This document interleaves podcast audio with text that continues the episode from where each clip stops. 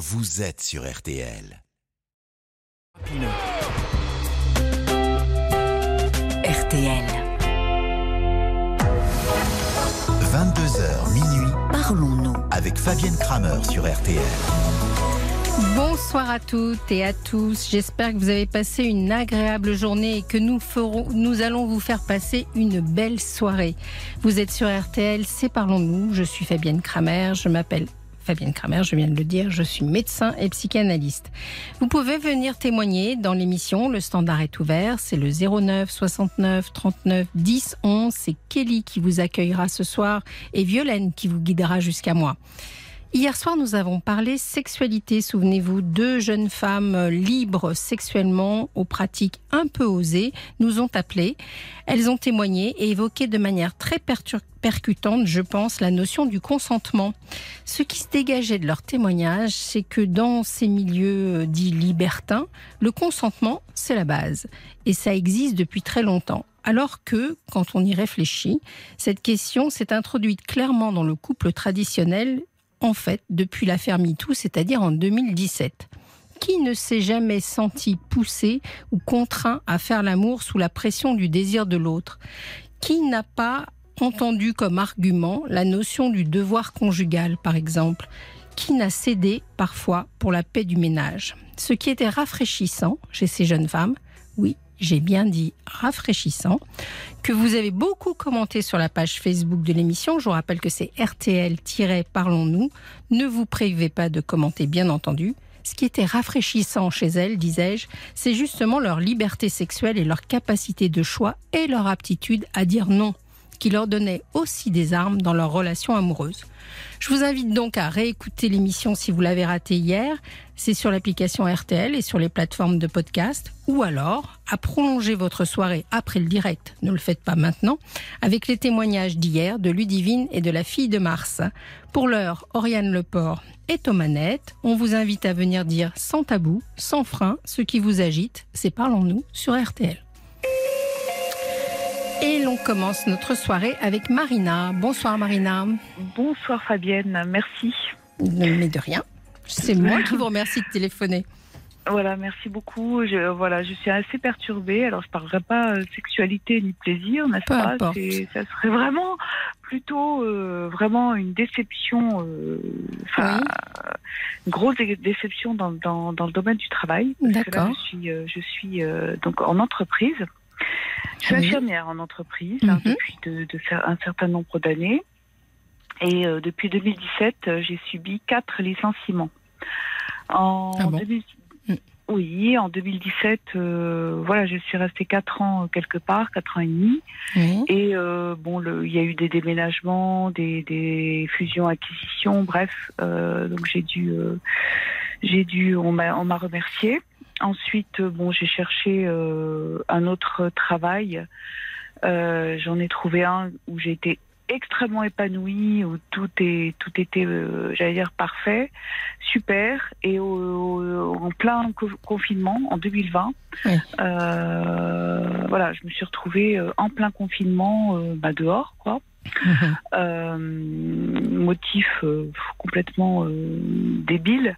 Enfin, il n'y avait pas de motif. Bah, il n'y avait pas de motif, en fait. Hein. Oui. Il n'y avait aucun motif, zéro motif. Oui. Euh, donc j'ai voilà, j'ai- supporté, j'ai trouvé euh, quelque chose d'autre en 2021 euh, où ça s'est très très mal passé, mais ça s'est très bien passé en même temps puisque j'ai bien réussi euh, mon ma mission. Euh, sauf qu'avec le avec bon avec la, la personne avec qui je travaillais, euh, enfin elle me elle me détestait. Alors on sait que dans le domaine du travail, euh, c'est pas basé sur l'affectif, mais là euh, c'était vraiment une détestation euh, à mon encontre, à mon égard et euh, c'était horrible. Donc au bout de un an et demi, euh, je reviens de congé parce que j'étais allée voir mes parents, mon père qui, qui est en fin de vie malheureusement. Je reviens donc de, du sud et je reçois un recommandé, voilà. Donc licenciement, c'est, on ne sait pas pourquoi, ça, je suis tombée, de, je suis tombée Ouais. de haut, quoi. Je, voilà. Après, tout de suite après, ben, j'ai eu du pot parce que euh, dans mon malheur, j'ai un peu de chance et j'ai trouvé tout de suite quelque chose d'autre où euh, ma période d'essai c'est n'est pas ne s'est pas terminée. Euh, alors euh, ça a été alors j'ai- je suis arrivée, j'ai accepté. D'ailleurs on, on a parlé, hein, c'était très trans, c'était transparent. Mhm. On m'a parlé de ce de ce cette difficulté de poste parce que bon il y avait des antécédents et qu'avant moi euh, la, la, la, la, la dame euh, est partie aussi. euh, elle a été licenciée aussi. Donc je suis arrivée, je dis bon, je vais essayer, euh, je, je, je vais Ouais. essayer. Ça va être dur, mais je vais essayer. Donc j'ai essayé et ça a été très dur et, et j'ai pas réussi puisque Mhm. euh, les gens qui étaient autour de moi, euh, alors qu'on préconise euh, bien, bien-être au travail et en fait un peu un monde un peu à part, eh bien je suis vraiment tombée dans un, un, un- un univers extrêmement violent, mais rabaissant, violent, et c'est pas dans ma tête. Alors je me suis dit bon, je vais aller voir mon généraliste qui m'a orienté vers un psychiatre spécialiste euh, du travail. J'ai évoqué, euh, enfin j'ai j'ai tout décrit parce que j'aime bien Mhm. décrire et entrer vraiment dans le détail. Et le, le psychiatre que j'ai allé, que je suis allée voir euh, au moins quatre fois, la quatrième fois, il m'a un peu interrompu. Il m'a dit mais enfin à, à quoi vous à vous à quoi vous voulez en venir?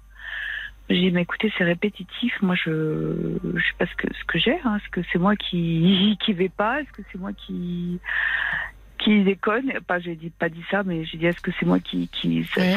Est-ce que c'est moi le problème? Qu'est-ce qui va pas? Voilà, est-ce que c'est moi le problème? Il m'a dit, bah écoutez, vous voulez savoir? J'ai dit, bah oui, j'aimerais bien savoir. J'avais un peu peur parce que je me suis Mm. dit, il va peut-être me dévoiler un truc euh, dingue. Il m'a dit, bah vous détestez la hiérarchie et vous aimez, vous aimez euh, qu'on vous foute la paix. Voilà ce qu'il m'a dit. J'ai été très déçue aussi. Alors j'ai dit, attends, le psychiatre m'envoie chi- chier, pardon, hein, je, je parle euh, Bah. un peu, voilà, hein, m'envoie, m'envoie voilà, sur les roses. Au boulot, euh, on ne me veut pas. Euh, je parle pas de ma vie affective qui est un vrai dé- désert. Qu'est-ce qui Hmm. se passe? Et ça, vous pensez que c'est. Vous le datez euh, récemment? C'est-à-dire, vous m'avez dit 2017. Avant, c'était Ah oui. pas comme ça, votre vie? Alors avant, non, non, non, non, pas, euh, pas vraiment, enfin pas, pas, euh, pas aussi euh, violent quoi. Oui, vous n'aviez pas ce pas- sentiment-là que finalement. Bon, enfin, quand je vous écoute comme ça, j'ai l'impression que vous, avez, vous êtes en train de me dire que vous vous sentez pas apprécié ou pas aimé de personne, finalement. Bah finalement de personne, tout à Hmm. fait. À part Et- mes- mon, ma fille, mon fils. Mais avant 2017, vous n'aviez pas ce sentiment-là C'était pas Euh, quelque chose qui était central chez vous, comme. euh, comme Ah, c'est une bonne, bonne question. J'espère qu'elle est Euh, bonne. c'est une excellente, excellente, excellente question. Bah, ju- justement, c'est tellement une très bonne question parce que je pense que effectivement, peut-être j'ai ce, j'ai ce, peut-être cette, cette, euh, ce questionnement à mon égard. Je me, je, je pense que je. Vous l'aviez avant, c'est qui ça que vous me dites Je pense que je l'avais avant, mais qui, Ouais. n'est- qui était euh, moins, moins euh, vi- visible, j'allais dire. Hum. Parce que Enfin, là, moins visible. moins- Là, ce qui s'est passé, Marina, dans votre euh, Oui. témoignage, vous avez Oui. fait ce qu'on appelle un, un effet de liste. C'est-à-dire que vous m'avez mis à la suite des, des événements euh, pour euh, argumenter, mais qui finalement n'ont pas de lien euh, entre eux. Vous voyez, en 2017, c'était un licenciement économique, donc j'imagine que vous avez partie d'une d'une valise avec d'autres. Euh, en 2020, c'était aussi finalement économique avec le Covid, etc. Donc bref. Oui. Mais comme vous avez ce sentiment qui est très fort et très douloureux en vous, vous m'avez Oui. euh, euh, fait une sorte de to-do list, entre guillemets, de, tous les événements que vous cumulez. Et finalement, alors, finalement, je me dis, bon, pourquoi ça arrive maintenant? Pourquoi vous avez cette sensation maintenant? Qu'est-ce Alors, j'avais deux questions. Euh, Qu'est-ce qui s'est passé en 2017 et qu'est-ce qui se passe aujourd'hui, finalement? Ah, je, je- euh, en, je, je sais pas. Rien? Vous- vous- Sur votre Je- vie sentimentale, comment ça s'est... Est-ce Ah que... bah, mon- Mhm. Ma vie, bah écoutez, j'étais la, ma- la maîtresse, on va dire, de, de- d'un, d'un homme qui ne s'engageait pas non plus.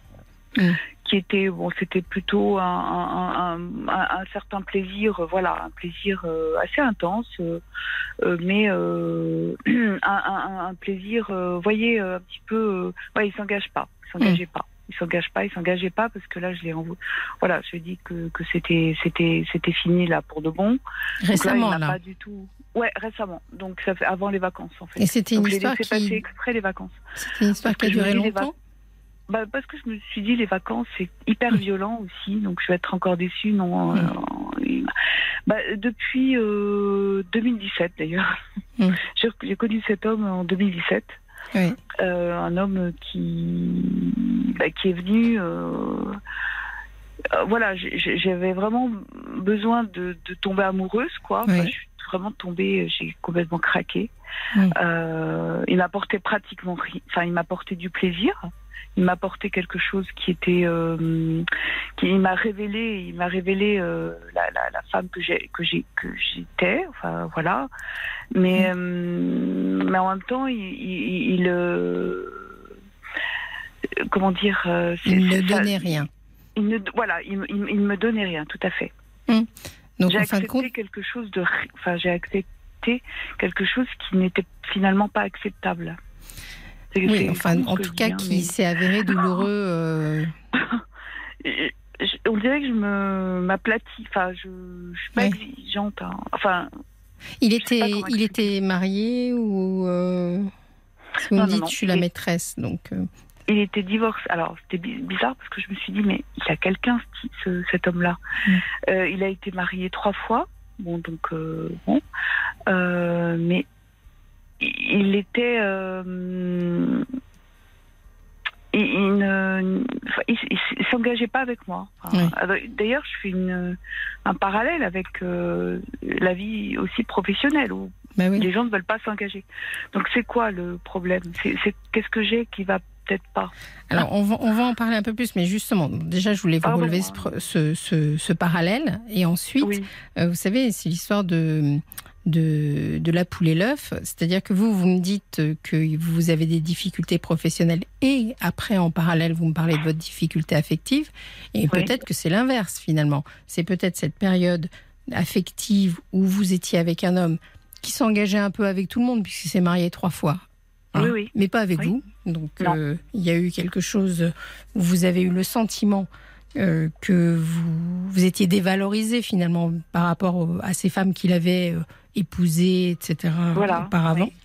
Oui. Et peut-être que c'était cette sensation-là qui finalement vous a insécurisé sur le plan du travail derrière. Je, je mets, j'émets une hypothèse, vous voyez, en disant que c'était peut-être à l'inverse. C'est Alors- cohérent, hein, de toute façon. Oui. Et alors, cohérent, c'est mais- c'est pour ça qu'il faut qu'on s'interroge ensemble, si vous le permettez, sur Bien sûr, bien sûr. avant, c'est-à-dire sur euh, avant.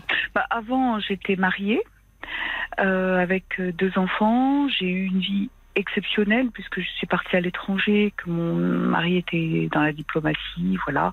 Mm. J'ai eu une vie hors norme, euh, voilà, sous les tropiques. euh, voilà, j'ai eu une vie, euh, enfin Mm. voilà, complètement un rêve, un rêve, vraiment. En revanche, mon mari n'était pas un rêve. Mm. C'était quelqu'un qui, j'étais dans l'ombre Mm. en fait. hein. J'étais, il était très autoritaire, il était beaucoup plus âgé que moi. Il avait des côtés sympas, des côtés super, mais il y avait des côtés euh, où c'était, c'était trop dur parce que j'étais, euh, j'étais rien quoi. Mm. J'étais, j'étais- rien. J'étais, euh, je, je, je, je n'existais pas socialement. Et c'est vous euh, qui avez voilà. décidé de vous séparer? Ah oui. D'accord. D'accord. Oui, parce que il a vu- donc j'étais restée ici avec mes enfants, euh, le bac et toutes les études, et ensuite euh, lui, il est resté à l'étranger. Mm. Donc du coup, chacun sa vie. Enfin, euh, Oui, ça commence à j'ai pas créer, accepté quoi. oui. Et J'ai pas alors, accepté. C'est En très en fait, intéressant. Il m'en a fallu beaucoup pour ne pas accepter, je veux dire, hein, et il m'en a fallu beaucoup pour euh, dire non. Mais Mm. Oui. bon, mes repères sont hyper. euh, j'ai même pratiquement plus de repères. Quoi. Je, je me demande même. Enfin, je- j'ai l'impression de ne plus avoir de repères. De repères. J'ai un règlement intérieur, mais Mm. j'ai l'impression de plus de ça. Ça va. C'est, c'est, je, je sais plus où j'en suis, quoi. Mm. Je l'entends.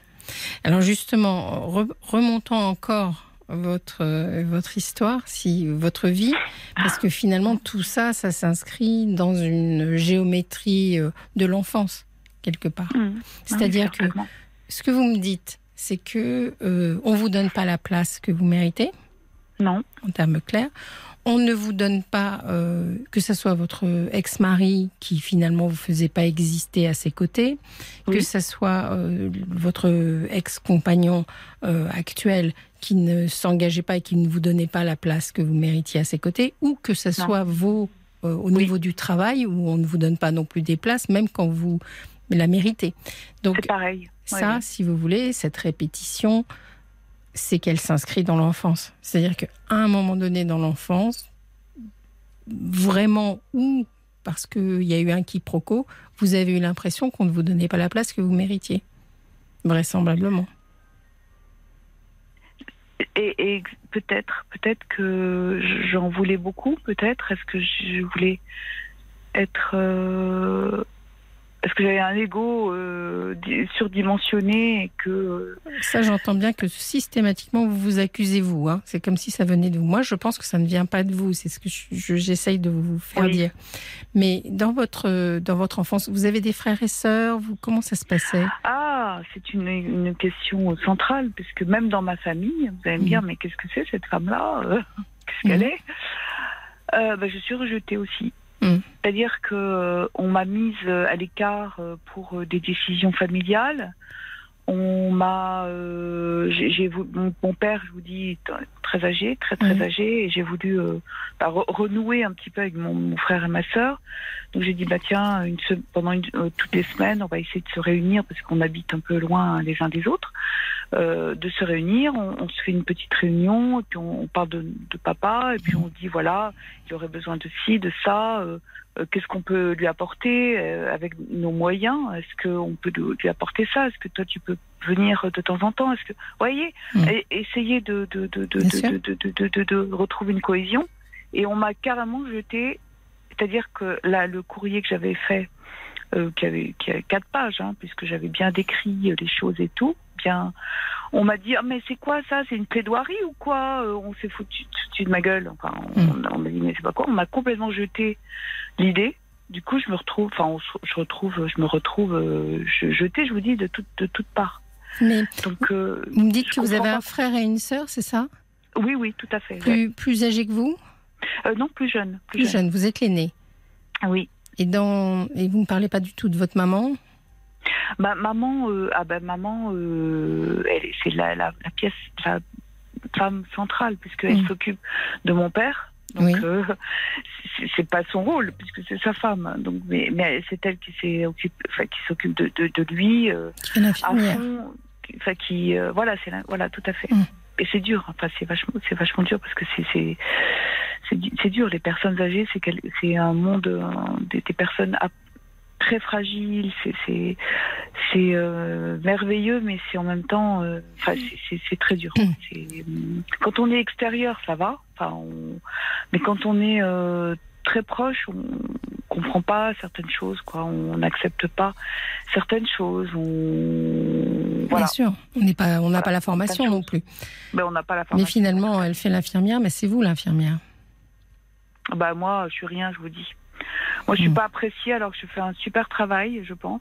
Oui. je, alors j'essaie d'être euh, un peu pas dans un monde euh, normal, j'allais dire, puisque je suis plutôt bienveillante, je suis plutôt euh, vraiment à, à l'écoute. Enfin, les gens euh, présentent qu'il y a, il y a c'est, pas ça quoi.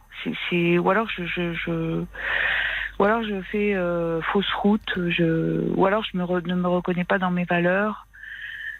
Mais quand vous étiez toute petite, comment ça se passait à la maison? C'était une ambiance. euh, Ah bah c'était extraordinaire. Mm. C'était une ambiance euh, hyper fam- hyper euh, u- unie, Oui. euh, avec des, des valeurs euh, familiales, avec euh, avec euh, voilà, c'était vraiment la famille euh, à l'ancienne, c'est-à-dire Mm. euh, maman ne travaillait pas, euh, elle, on, on, on- venait à la maison, on arrivait, on prenait un goûter, euh, un goûter. Enfin, je veux dire, c'était, on Mm. était très euh, très choyés, gâtés. Mm. Elle n'avait pas, elle n'a pas eu ça dans son enfance. Par contre, elle a, elle a donné euh, ce qu'elle n'a pas eu. Nous a donné euh, une affection, une, une- une tendresse. euh, mon, père, euh, alors aussi. Enfin, vraiment, c'est, ex- exceptionnel. C'est-à-dire que j'ai pas retrouvé Oui. cela ailleurs. J'ai pas, Hmm. j'ai pas retrouvé cette, ce, ce- ces, ces valeurs-là avec euh, un homme ou alors avec euh, dans d'autres domaines. J'ai j'ai pas retrouvé ce genre de, de, de choses quoi. Et, je, je et me ce- demande oui.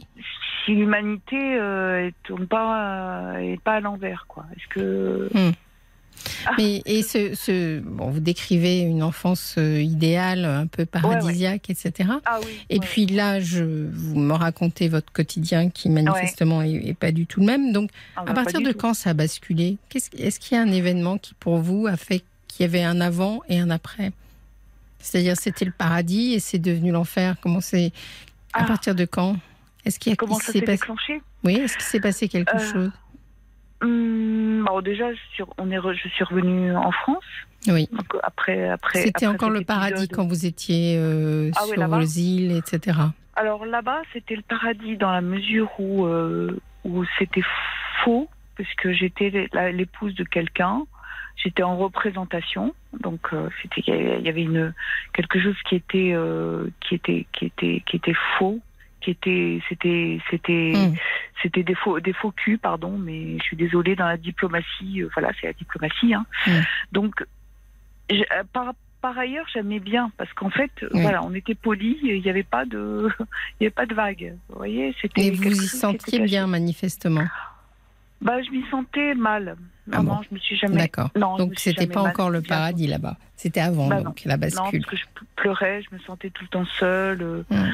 J'étais, euh, j'étais, j'étais, j'étais. Alors je, je me, je me m'occupais bien parce que j'avais des dîners, je m'organisais, j'organisais mes dîners, mes réceptions, mes Mm. cocktails et tout. J'en avais ras le Enfin. Oui. Voilà, j'étais, j'en avais marre, quoi.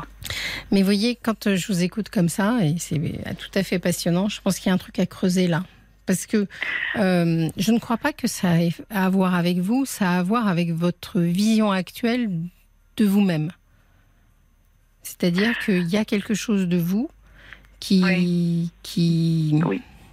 même si vous me dites que vous êtes dans la bienveillance, etc., et que vous Oui. connaissez vos qualités, il n'empêche que vous n'êtes pas vraiment. Euh, je ne crois pas que vous soyez très heureuse avec vous-même, quoi.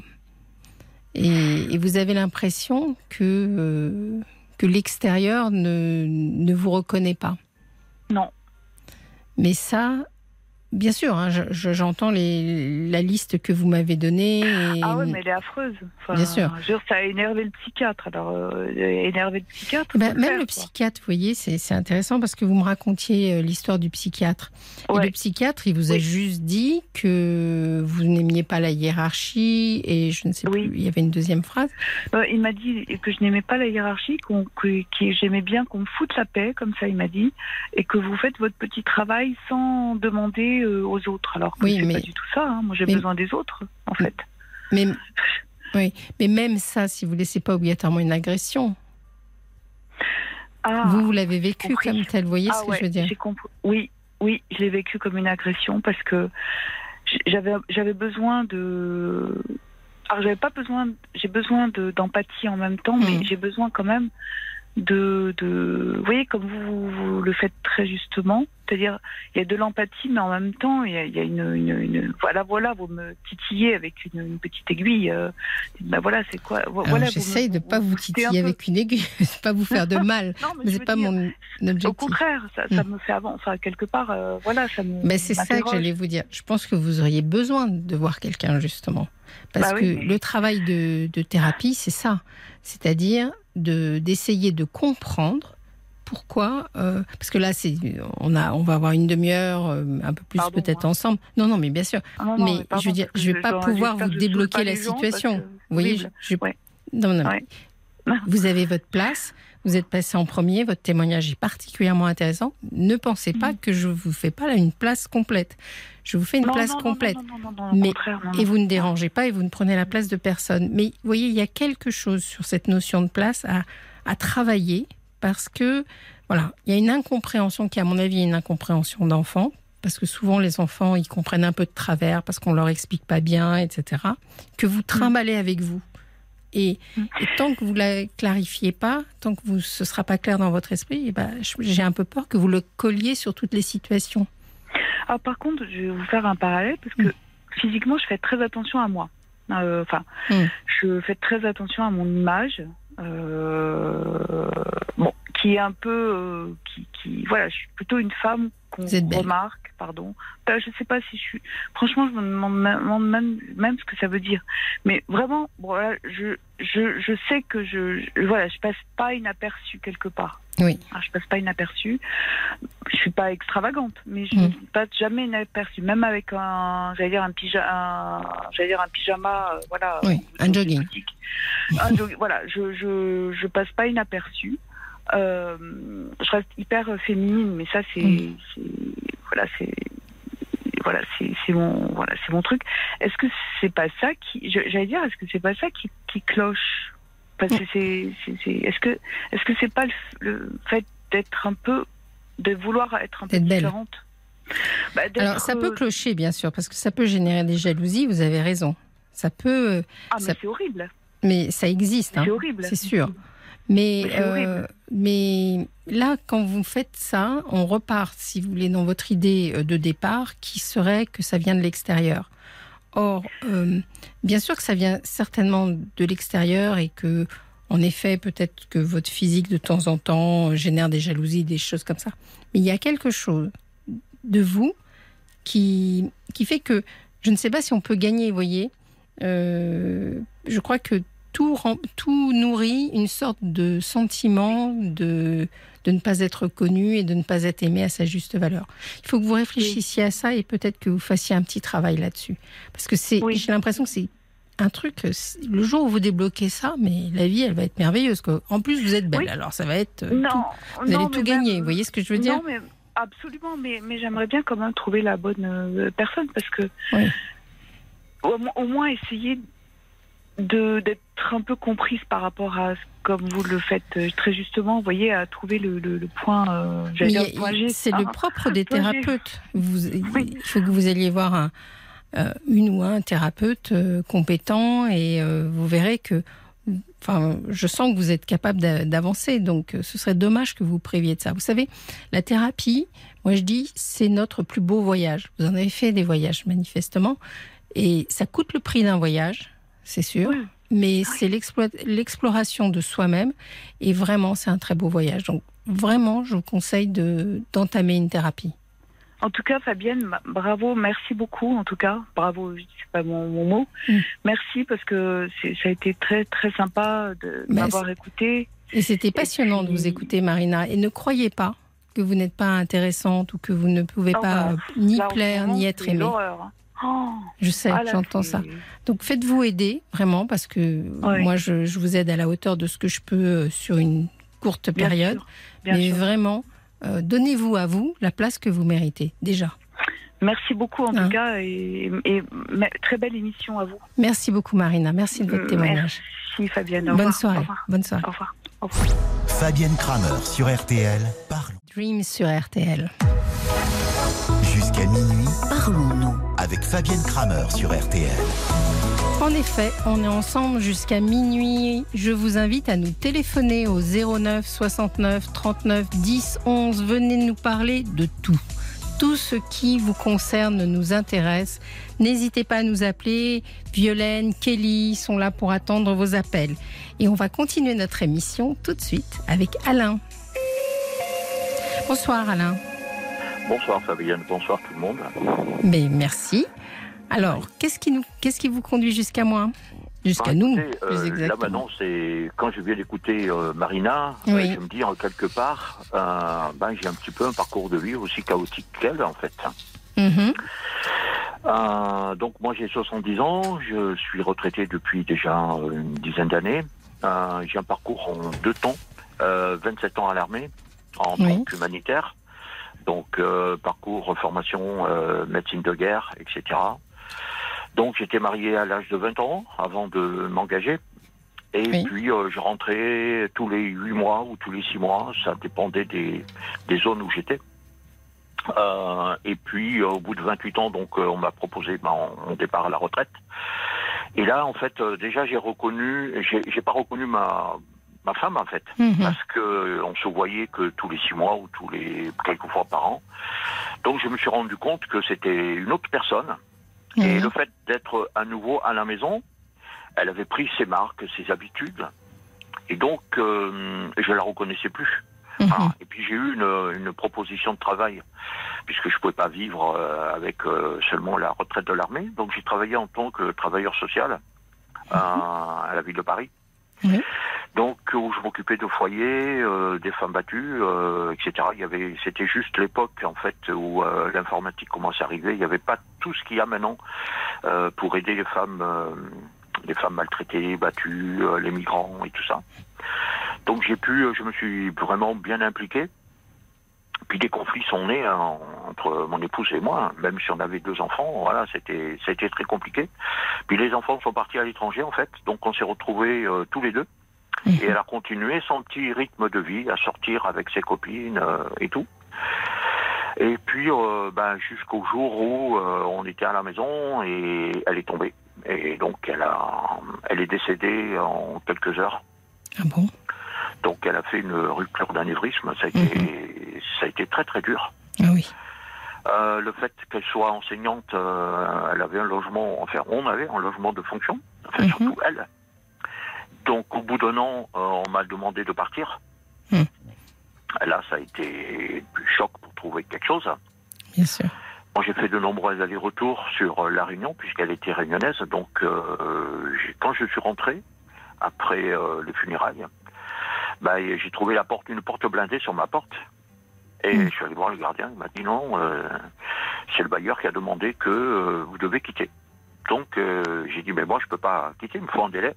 Ils m'ont mis un surloyer, donc là, ils m'ont cherché toutes les, les- tout ce que je pouvais, qu'on pouvait imaginer pour me faire partir, quoi. Voilà. Mhm. Ben, à un moment, j'étais obligé de partir. Euh, je suis descendu dans ma famille, dans le sud. Et puis, euh, ben, je me suis rendu compte que euh, ben, rien n'allait. euh, c'était vraiment, comme on dit, hein, le, je vous passe ça il y a cinq ans, c'était vraiment le, le début du désert total, commercial, médical. Il n'y a rien. Il n'y a rien du tout dans un petit village. Et j'ai décidé de remonter sur Paris. Oui. Et là, de grosses difficultés pour trouver un, un logement. Bon, je suis resté tant que j'ai pu dans des hôtels, chez des amis. Là, ça a été très très, ça a été très compliqué. Oui, sûrement. Voilà. Et donc là, maintenant, euh, ben, euh, le Covid est passé. Oui. Euh, j'ai eu une opération des yeux qui, au départ, était quelque chose de très bénin, la cataracte. Oui. Ça s'est très très mal passé en fait, c'est-à-dire que l'implant n'a pas pris. Alors période de Covid, plan Mm. blanc, pas de possibilité de me réopérer. Et là maintenant, ben, j'en ai subi les conséquences parce que je suis maintenant ben, malvoyant. Mhm.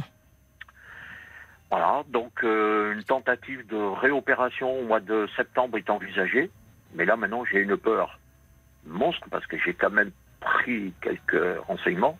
Oui. Euh, il y a de gros risques que si ça fonctionne pas, euh, ben, je perds totalement la vue.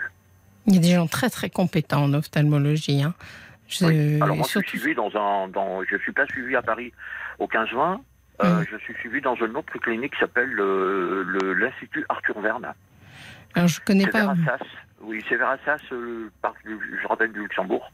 C'est vraiment s'il y a une Euh, bah, ça bien spécialité. passé, oui. mais ça s'est bien passé. Mais le problème, c'est que c'est pas leur faute. Mm. Alors euh, moi, dès que été opéré, qu'il y avait le Covid, j'avais les yeux qui pleuraient, qui pleuraient. Et à force de frotter mes yeux, ben, ça a décalé mes implants. Voilà, c'est- fait, ça n'allait pas du tout. Mais s'il y a vraiment une ça- spécialité qui marche bien, c'est quand même vraiment l'ophtalmologie. Enfin, il y a des spécialités qui marchent bien, je ne vais pas critiquer. Mais l'ophtalmologie, ils font des choses merveilleuses. Donc, Ah oui, oui, Euh, il j'espère faut que vous y soyez confiants. Mais j'ai quand même peur. oui, bien sûr, même très c'est normal. Voilà. que vous ayez peur, mais ça va être pour du mieux parce que finalement, bien sûr, si aujourd'hui vous avez ni un plan ni cristallin, vous pouvez, vous voyez flou, vous pouvez pas du tout. En fait, euh, oui, je vois flou et puis il y a un décalage en fait. Bien sûr. je suis déjà tombé dans des escaliers. Oui, je me doute que ça doit être. euh, Et puis euh, côté informatique, alors là c'est la galère. Bah oui, bien sûr. Et en plus, Voilà. vous pouvez pas être appareillé avec des lunettes de façon efficace. Donc, il faut absolument que vous fassiez opérer. Et, euh, et cette fois-ci, Bah, vous allez voir je que n'ai ça va fonctionner. aides. Euh, en fait, toutes les aides administratives où je pourrais avoir, j'ai pas droit parce que j'ai Mm. la retraite. Oui. Euh, voilà, à part une mutuelle que je paye au plan maximum pour être couvert. Et sur le plan sentimental, est-ce que... Alors voilà. Ah ben vous avez mis le, le doigt sur la question. Alors comme je disais à la personne, euh, c'est Violaine, c'est ça oui. Euh, ça a été une, une catastrophe parce que je me suis inscrit dans une grande agence euh, matrimoniale. Mhm. J'ai payé. ouais, c'est plus fréquent de s'inscrire dans les agences matrimoniales à l'heure des oui, mais applications. pour moi, euh, peut-être c'est vieux jeu. J'ai dit c'est peut-être plus sérieux. D'accord. Bah, non, c'est pas forcément plus sérieux puisque en fait je me suis fait plumer de 600 euros. J'ai rencontré personne. Ah. Je devais payer encore 600 euros, mais là j'ai fait opposition au prélèvement puisque je rencontrais personne. Puis ils sont pas peur, hein, ils se démontent pas, ils vous envoient des, des lettres de recouvrement. euh, Oui. Moi j'ai dit, j'ai pas eu de résultat, donc je ne paye pas. Là D'accord. maintenant ils se sont calmés. Je me suis retourné vers euh, avec un ami, on est allé regarder un peu sur internet, hein, on est Oui. tombé sur des sites euh, bizarroïdes en fait. Euh, avec de nombreuses personnes, euh, vous savez, qui recherchent l'âme sœur, mais Mhm. en fait, euh, ce sont des brouteuses. Oui. Ça existe aussi. Bon, On en parlait pas- hier, justement. Alors, ce sur d'autres sujets, hein, sur, Oui. le- dans le cadre sexuel. Mais, mais oui, oui, ça existe, bien sûr. Mais il n'y a pas que ça, quand même. Donc, euh, je me suis, dans ma ville où je suis, je me suis rapproché euh, des CCS pour savoir un petit peu s'il y a des clubs et tout. Mhm. Ben, moi, d'abord, je ne fais pas du tout mon âge, on me donne parfois même 20 ans de moins. Euh, j'ai pas de calvitie, j'ai encore des cheveux, euh, voilà. C'est-à-dire que vous voulez, vous voulez une femme qui a 20 ans de moins que vous, c'est ça? Ah non, pas du tout. Ah, D'accord. non, je, je, je ne veux pas pourquoi, parce que je pense qu'à ce moment-là, elle va travailler encore. Donc Oui. moi, je veux profiter un petit peu, et je je, je dis pas je, je voudrais qu'on profite un Hum. petit peu euh, de notre temps ensemble, euh, de notre retraite. Bien sûr. Mais Parce que 20 ans de moins, c'est compliqué. alors, ça se trouve pas comme ça. Alors, surtout Ah oui, à sais. une époque où, euh, je dirais, la drague n'est plus commune, euh, etc., etc. C'est pas si simple que ça de trouver l'amour, mais ça veut pas dire que ça se trouve pas par ailleurs. Ben, en fait, je pense qu'on ne vit pas l'amour à, à mon âge comme on la vit à 50 ans déjà. Mais ça peut être même mieux. Ben, écoutez, j'espère. J'espère oui. qu'il y a des voix qui vous écoutent. Mais, qui alors, m'écoutent. Bon, nous, on n'est pas une agence compliqué. matrimoniale, hein, mais d'autres, non, je ne sais je pas. mais- bien. Mais, Mais- c'est vraiment c'est vraiment compliqué parce que euh, il y a souvent des personnes qui, pour elles, à 70 ans, euh, l'homme n'assume pas. Hum, J'ai déjà entendu ça dans mes oreilles. hein. oui. C'est même parfois la première pas. euh, question qu'on pose. Vous parlez, parce que vous j'ai parlez fait- de sexualité, là, c'est ça? Oui, oui, tout à fait. Mais je fais référence à ce que j'ai entendu hier. Oui, C'était un peu débridé. Bon, mais bon, il n'y a pas que des femmes comme ça. Bon, voilà, euh, le, le sexe en fait partie, mais il n'y a pas que ça. Mais c'est-à-dire que à partir de, de, de 60, je sais pas quel âge d'ailleurs, hein, ça dépend des femmes, des hommes, etc. Mais le désir peut être mis un peu en arrière et euh, ça n'empêche pas l'amour. Et puis ça n'empêche pas sûr. la complicité, ça n'empêche pas les projets, ça n'empêche pas la tendresse, l'amour, l'accompagnement. Enfin, ça n'empêche pas sûr. plein de choses. Vous voyez, le, on, on est très centré, en particulier dans des cultures comme la nôtre. Ouais. Euh, C'est vrai ce- que moi j'ai eu une chance euh, peut-être d'avoir euh, une épouse qui était très épanouie. euh, on a eu une vie sexuelle, ben, voilà, pas compliquée. oui. On tout tournait autour de ça. C'est ça qui était, c'était, c'était pas malheureux, mais souvent ça tournait autour de ça. C'est-à-dire ça, ça marchait, mais le reste, non. Oui, oui. Bah, bah, peut-être que c'est le- il faut, faut Bah, l'inverse maintenant. au- comme on dit, au quart de tour. Hmm. Voilà. Mais, et heureusement qu'il y avait ça, parce que euh, ça aurait été euh, monotone, les enfants partis, euh, Hmm. elle avait un travail très compliqué euh, à l'éducation nationale, ou euh, ben, un manque d'effectifs, etc. Donc c'est moi qui j'en prenais plein mon grade le soir quand elle arrivait, Oui. alors que j'y étais pour rien. Donc et heureusement, comme vous dites, il y avait, il y avait ce, ce rapport qui, qui nous rapprochait énormément. Justement, là, vous écoutez. euh, est-ce que c'était, euh, est-ce que vous faisiez partie de ces couples qui finalement se réconciliaient sur l'oreiller Vous savez cette phrase classique. euh, Alors, c'est pas c'est pas exactement comme ça, mais euh, oui, indi- indirectement, ça, on, non, on se fâchait pas en fait. Hmm. On se regardait et on savait que de toute façon, au bout, euh, bah, il y aurait il y aurait le sexe. Oui. Voilà. C'est très intéressant ce que vous nous racontez là, parce que pour les gens qui nous écoutent, et même pour vous peut-être, euh, en fait, euh, euh, l'expérience que moi j'ai, non pas de, de la vie, mais de, des, des gens que je reçois en consultation, euh, qui sont des couples, etc., c'est qu'il y a deux types de couples. Il y a des couples qui vous disent qu'ils ont une sexualité qui dure dans le temps, etc., et qui finalement, un peu comme vous, finissent par dire qu'il n'y a que ça dans le couple, la sexualité. Et puis des couples qui disent, bah ça, ça c'est assez, la sexualité, c'est compliqué de gérer le désir, etc. sur la durée. Et finalement, les premiers peuvent être dans des relations euh, moches, mais aussi dans des relations excellentes d'un point de vue de l'amour, alors que ceux, ceux qui sont comme vous, euh, avec une sexualité qui perdure, souvent sont dans une relation un peu toxique au quotidien. C'est-à-dire un peu, euh, un peu agressive. Parce que vous voyez, c'est incroyable de dire on se chamaillait, on se disputait, mais on savait qu'à la fin, on allait faire l'amour. Bien sûr. Bah, en fait, C'est euh, comme un on- moteur, finalement. on- on- voilà, on se chamaillait gentiment. Mm. En fait, on était, euh, on se chamaillait euh, plutôt gentiment, quoi. Il n'y avait pas aucune agressivité. euh, C'était quelqu'un qui était très féminine, euh, voilà, euh, qui, Mm. Est- bon, qui, euh, qui n'avait pas honte en plus euh, de mettre en avant euh, ce qu'elle faisait avec son mari. Des fois, ça, ça devenait gênant. Mm. Et donc, C'est-à-dire qu'elle en parlait aux autres. ah oui, oui, euh, lorsqu'on était avec des amis, euh, bah, c'est souvent ce qui arrivait. euh, Il y en a souvent, vous savez, on parle de politique, ça qui Mm. fâche beaucoup. Et nous, c'était souvent, oui, tiens, ton mari, comment il fait Donc ça devenait bah, un Mm. peu gênant. Oui. Et hum, on a perdu des amis à cause de ça, parce que tout le monde n'était pas forcément comme nous. Bien sûr. Voilà. Donc, euh, mais bon, il n'y avait pas, il y avait pas que ça. Mais c'est vrai que euh, la période de l'armée, pour moi, je pense que c'était une période qui a été très très néfaste, parce que moi j'étais souvent à 10 000 ou 15 000 kilomètres. Euh, je ne savais pas ce qu'elle faisait. On n'avait pas les téléphones portables. Hein. Mhm. Dans les années 80, il n'y avait rien du tout. Euh, j'avais, je pouvais passer des mois et des mois sans donner de ses nouvelles, sans avoir les siennes. Oui. Et donc, moi, je ne savais pas ce qu'elle faisait. Je pouvais imaginer tout. De même qu'elle ne savait pas ce que vous faisiez non plus. Exactement. Ben, elle avait plus de chances de savoir ce que je faisais Mhm. euh, que moi ce qu'elle faisait. Voilà. Elle, ce qu'elle surveillait surtout le soir et le week-end, euh, parce qu'elle savait par rapport au- à ses collègues, aux autres maris euh, militaires, le- dès qu'elle voyait passer ou arriver une voiture de gendarmerie, elle paniquait. Mhm. Ce qui est arrivé. Est-ce que vous étiez blessé. dans des zones de conflit ou euh, Oui. Bah oui, j'ai fait euh, la Yougoslavie, euh, la Nouvelle-Calédonie, à l'époque Mm. où il y avait euh, les attaques de la grotte d'Ouvéa. Euh, J'étais en Afrique trois fois, euh, Centrafrique, la Guyane. Oui. Voilà. Ah, c'est à la euh, fois des missions, euh. C'est des missions difficiles, mais certainement que c'était passionnant. Ben, on était en arrière-plan, euh, puisqu'on était la base euh, humanitaire. Et médicale, c'est ça euh, Porter protection aux, Mm. aux soldats français d'abord. Mais euh, vous savez très bien, en matière médicale, hein, je ne vais pas vous l'apprendre. Moi, qu'importe qui c'est qui lance la grenade, qui c'est qui la reçoit. Bien sûr. Avant tout, on doit porter secours et assistance. Voilà. C'était une euh, une vie, enfin certainement pal- palpitante par ailleurs.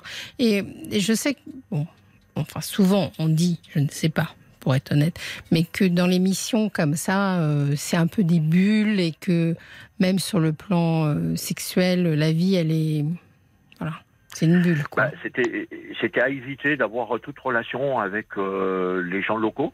Bien sûr. C'était sûr. totalement exclu, déjà, parce que ça pouvait créer un incident diplomatique Oui, incroyable, qu'on ne peut Oui. pas se rendre compte des, des incidents que ça pourrait créer.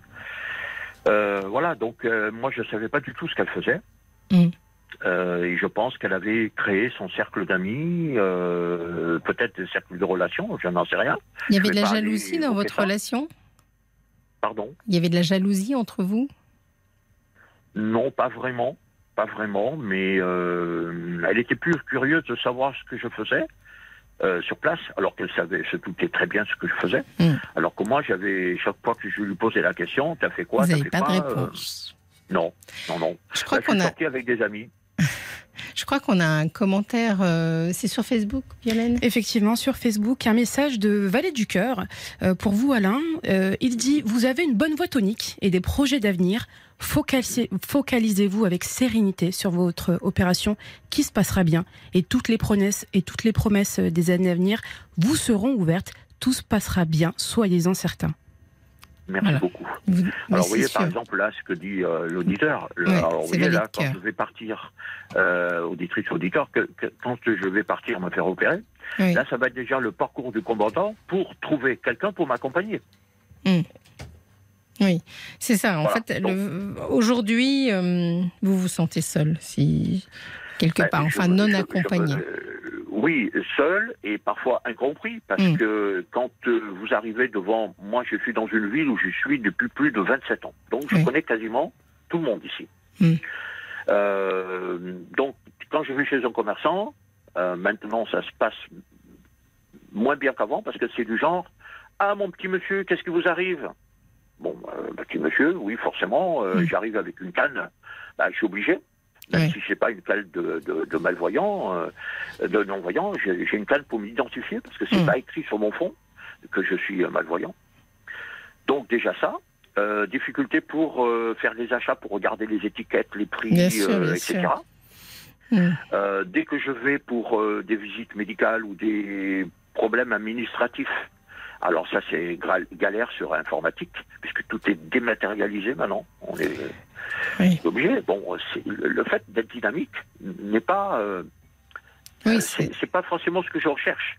oui, ce que On vous. se couche seul, on se réveille seul. Hmm. Euh, je me dis, je mets pas la barre trop haut. J'ai une retraite euh, normale, pas exceptionnelle. Mais pour l'instant- ma vie à aider les gens et j'ai l'impression qu'on ne me retourne pas. Vous savez, c'est le boomerang. Et ce boomerang, moi, il ne revient pas vers moi. Alors, c'est- j'imagine que vous l'avez pas lancé, euh, que vous n'avez pas fait de l'humanitaire pour que ça vous revienne. Mais c'est vrai que c'est quand on a beaucoup donné, on peut espérer que la vie, en tout cas, nous donne un petit peu. Mais pour l'instant, bon, je suis pas sûre que vous ayez fait une bonne affaire avec votre histoire d'agence matrimoniale. Et c'est ce que je vous disais tout à l'heure, c'est pas Ah, simple de trouver hein. quelqu'un, mais déçu. C'est pas simple, mais je pense que vous pouvez trouver quelqu'un parce que votre dynamisme, le fait que votre problème oculaire euh, peut s'améliorer grandement avec l'intervention, etc. C'est plein de choses qui, pour l'instant, aujourd'hui, euh, bien sûr, ça vous vous a pas amené une compagne, mais Non, mais le, le problème qu'il y a, c'est que moi, qui étais un travailleur social, où j'ai passé du temps à trouver aussi des logements pour des Oui. personnes en grande difficulté, quand je me présente maintenant à mon âge, on me dit, moi, je serai vous, dans votre situation, je vais en maison de retraite. Mm. Parce que là, pour l'instant, je suis en colocation. oui. Voilà, C'est le- c'est le seul choix que j'ai trouvé. oui, c'est pas du tout ce que vous avez envie de Euh, vivre. quand je vais dans une agence, ou quand je téléphone euh, un journal particulier, je crois que c'est un propriétaire. En fait, c'est une- un administrateur de biens. Oui. Donc c'est pas, je parle pas au- directement au propriétaire. On n'en trouve pas. Et je trouve, Voilà, Alain, que vous avez une colère là. Je sens que vous avez une colère. Ah oui, oui, c'est euh, c'est un peu le parallèle, vous avez raison, avec euh, tout à l'heure Marina. Marina, elle avait aussi une colère comme ça, où elle avait l'impression finalement que tout le monde... euh, euh, C'est pour ça que je vous ai dit tout à l'heure ouais. que je me sens un peu proche par rapport ça. à ce qu'elle dit. Ouais. mais je vais vous répondre la même chose. C'est-à-dire que moi, je ne crois pas du tout à la théorie euh, où les gens se liguent contre vous. C'est que Ah vraisemblablement, il y a... au complot, il y a- non, j'y crois pas non plus. Non, mais il y a quelque chose en vous qui a perdu confiance. Et euh, Bah, écoutez, quand vous êtes assis en face d'une assaillante sociale, alors que moi j'y étais pendant 17 ans de l'autre côté du bureau, Oui. qu'on vous dit on n'a pas de logement, mais on en a, on a d'autres priorités, j'ai dit ah bon, je suis pas prioritaire. Et après on me dit bah oui, dans votre situation, vous avez une canne, vous êtes malvoyant, mais j'ai dit j'ai aucune carte d'handicap. Hmm. J'ai dit je suis retraité, je peux payer un loyer. Et donc là ça marche pas. Donc moi j'ai été même jusqu'à dire, et je, je le dis sur l'antenne de RTL, quel que soit l'endroit où je vais, ma valise, elle est prête. Hmm. Je n'ai aucune attache. Mes donc vous cherchez un endroit. Donc c'est réglé. Ah ben moi, euh, la personne qui me dit voilà j'ai une euh, j'ai un camping-car dans mon jardin, j'ai une euh, comme disait Francis Cabrel, j'ai une cabane au fond du jardin, Hmm. j'y vais. Bon. Bon, pas à ce point-là. Non, Mais- pas à ce point-là. Je crois que Voilà. et il est. Moi je suis prêt à faire des concessions. Mais vous avez un âge où il y a plein de choses à vivre encore.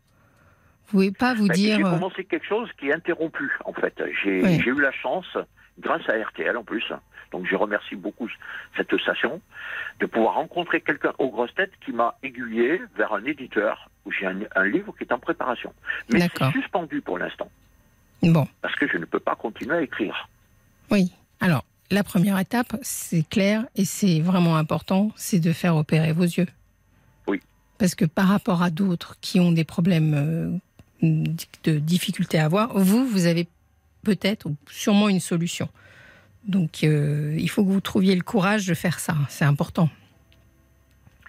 Ben là déjà, euh, Et ça va tout changer. CTS, Mm. Et là, on m'a pas trouvé de solution pour euh, avoir une personne qui m'accompagne. On Mm. peut me payer le taxi, la mutuelle peut me le payer, Oui. mais euh, il est bien clair, on m'a bien dit, essayez de trouver quelqu'un pour vous accompagner, pour venir vous faire opérer. Parce que la veille, on me met des gouttes, je dois prendre Oui, des médicaments, Mm. je vais arriver sur place, je vais être complètement abruti. Et là, euh, dans l'incapacité peut-être de remplir quelques papiers, il faut quelqu'un qui m'accompagne. Ça, Oui. je, je ne vois pas comment je peux faire. Et vos enfants, peut-être? Non, vous m'avez dit qu'ils sont. Euh, ils sont à côté de la Nouvelle-Zélande. Je Oui. pense pas qu'ils vont venir. Ouais, ça va être difficile. Voilà, ils ont Bon, tiré bah, un trait au décès de leur maman. Ils m'ont tourné le dos. Ils ont vidé le compte bancaire et ils ont disparu dans la. Ouh là là. Tout à fait. Euh, Alain, je pense que vous allez réussir à solutionner ça, à trouver quelqu'un. C'est, c'est, mais vraiment, faites confiance euh, à l'opération qu'on vous propose. Ça va être, euh, ça va vous ouvrir finalement l'horizon, c'est ça qu'on peut dire. Mais j'ai confiance. J'ai confiance bien. parce que là, de plus en plus, j'ai envie de quitter la région parisienne. J'ai j'ai envie de, de. Pas de revenir vers mon île d'adoption parce que même si Ouais. je suis né en France, euh, j'ai vécu à La Réunion pendant 18 ans. Euh, donc c'est vrai que c'est compliqué. Euh, moi, je voudrais me retirer vers un endroit, vers euh, une ville où il y a la mer, pas trop. Mais vous nous tiendrez au courant. Voilà. D'accord, Merci Alain. beaucoup. Vous nous tiendrez au courant. s'il y a des auditeurs qui. Oui, on vous fera passer les Voilà. messages. Ça, c'est promis. Merci D'accord. beaucoup, Fabienne. Je vous Merci remercie. RTL. Passez Merci une bonne vous, soirée. Merci, Merci. beaucoup. Au revoir. Merci. Au revoir. Jusqu'à minuit, Parlons-nous. avec Fabienne Kramer sur RTL. Je vous rappelle que vous êtes sur Parlons-nous et que nous sommes en direct encore pendant une heure. Vous pouvez donc nous appeler au 09 69 39 10 11. Vous pouvez aussi réagir aux témoignages qui sont passés ou qui vont passer. C'est sur la page Facebook de l'émission, c'est-à-dire RTL-Parlons-nous. Vous pouvez nous envoyer des SMS au 64 900 euh, avec le code RTL. N'oubliez pas surtout, c'est 35 centimes euh, d'euros. Et puis, bien entendu, euh, on se retrouve euh, du lundi au jeudi en direct ou en podcast sur la plateforme, euh, sur l'application RTL et sur toutes les plateformes de podcast. Fabienne Kramer sur RTL. Parlons. Alors, Alyosha Schneider, qui chante Avant elle, est un jeune chanteur et acteur. Vous l'avez peut-être déjà vu, c'est le rôle principal dans Salade grecque de Cédric Clapiche. Il est franco-canadien et il sortira son premier album en français à l'automne, dont est extrait ce titre, Avant elle, sur RTL. 22h minuit Parlons-nous. avec Fabienne Kramer sur RTL. On entame notre dernière heure ensemble dans Parlons-nous sur RTL. On attend tous vos appels et vos commentaires au 09 69 39 10 11. Faites travailler Kelly et Violaine qui ont très envie de vous parler et qui ont très envie de vous amener jusqu'à l'antenne. On va écouter tout de suite le témoignage d'Anna. Bonsoir Anna. Bonsoir, je vous appelle Fabienne. Oui, bien sûr. Comment voulez-vous m'appeler Oui, Fabienne. oui c'est vrai. Appelez-moi Fabienne et moi je vous appelle Anna. voilà. Voilà, je, on fait comme ça. je réfléchissais à la façon de commencer. Oui, dites-moi. Euh, J'imagine comme tout le monde d'ailleurs. Et puis, euh, j'avais commencé par la fin. En fait, je vais peut-être commencer par le début. C'est comme vous voulez, c'est vous qui, Euh, qui choisissez. j'ai. Comment dire J'ai vécu en Afrique jusqu'à l'âge de 10 ans. Euh, et nous sommes revenus en France avec ma mère et ma sœur. Et nous devions être rejoints par notre père euh, au bord de la mer. C'était à Arcachon, d'ailleurs, je me souviens. Il n'est jamais venu. Après, nous l'avons attendu euh, chez mes grands-parents, euh, dans une ville dans le Limousin. Et là, je me suis mis à l'attendre, c'est-à-dire à aller tous les jours, place de l'église, où il y avait une sorte de, de vous savez, ces marches avec une Oui. croix au milieu, je me rappelle Oui, plus comment ça s'appelle. Euh, Qu'importe. Et donc, je, je m'asseyais sur une marche, j'arrivais là après le déjeuner et j'attendais toute la journée jusqu'au soir que mon Mm. père arrive. Oh là et mon père n'est jamais arrivé. J'avais, j'ai eu 11 ans à ce moment-là, euh, c'était mon anniversaire, c'était fin août. Et euh, je n'ai jamais connu l'explication, elle ne me l'a jamais donnée. Je sais qu'il était resté en Éthiopie puisque j'ai appris sa mort euh, quand j'avais 34 ans, quelque chose comme ça. Et ce que j'ai pu constater, c'est que ma vie est devenue une sorte de grand fleuve, euh, mer inerte, euh, qui faisait que je, je, le corps parfois prend l'écho de quelque chose qui vous, a- Bien qui vous est arrivé, et je me, je me prenais euh, en, dans l'état d'attente à n'importe quel moment de la Mm. journée, mais jusqu'à mes, jusqu'à dernière, dernièrement, j'ai 70 ans, je ne sais pas si vous vous rendez Oui. compte. Euh, et je me disais, mais qu'est-ce qui se passe? Je ne pouvais plus rien faire. Je ne pouvais plus sortir, je ne pouvais plus, j'avais eu des crises comme ça. Et je me disais, j'attends. C'est incroyable. Donc, en fait, je peux dire que j'ai passé ma vie à attendre.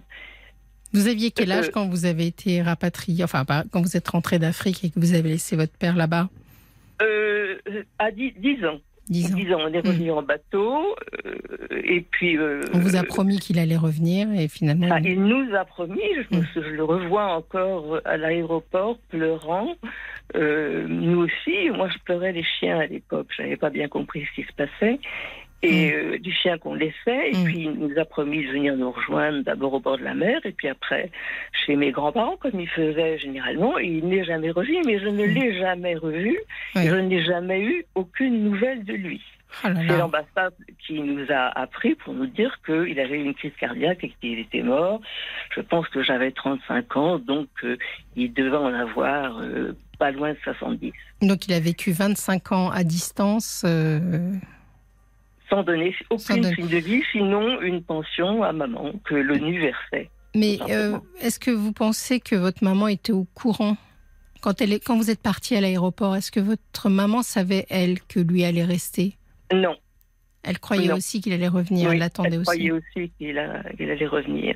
Curieusement, il n'a pas envoyé de mot à maman, il a envoyé un mot à ma grand-mère. Oui. qui était une femme qu'il estimait beaucoup. Et je n'ai jamais réussi à avoir la lettre de mon père. Oh, Donc, euh, de savoir ce qu'il disait. bien pourquoi? sûr. Qu'est-ce qui s'était passé? Alors, il ne s'entendait pas, ça je le voyais très bien, même enfant, même là-bas. Hmm. Nous avions vécu avant à Genève, et je voyais bien que mes parents, que mon maman aimait profondément mon père, lui non. Euh, mais euh, je, je sentais venir quelque chose, mais bon, Mm. je n'avais que 6, 7, 8, 9, 10 ans. Eh oui. Enfin, donc je, je, je voyais des choses, mais euh, ça Mais il n'y avait pas de mots dessus. Il n'y avait pas de mots dessus. Donc j'ai vécu comme ça, j'ai fait du chant, j'ai donné des cours de théâtre. Je me suis rendu compte un jour que je chantais que l'absence.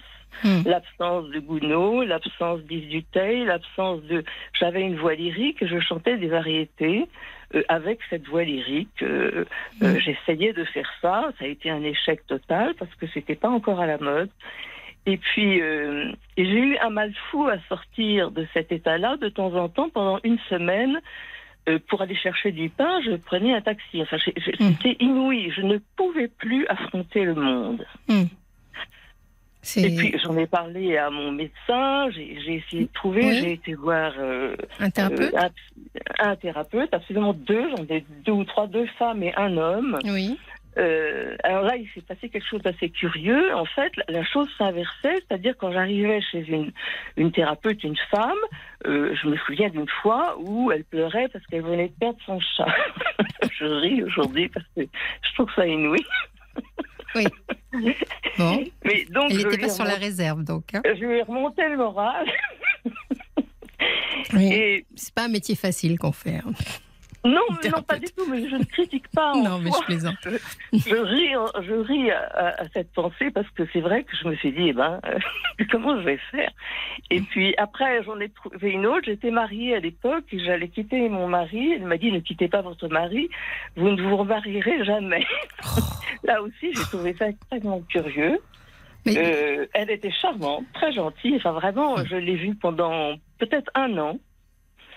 Euh, et puis elle aussi, à un moment donné, elle a craqué parce que son mari avait perdu son, son sa situation et la chose s'est renversée. s'est.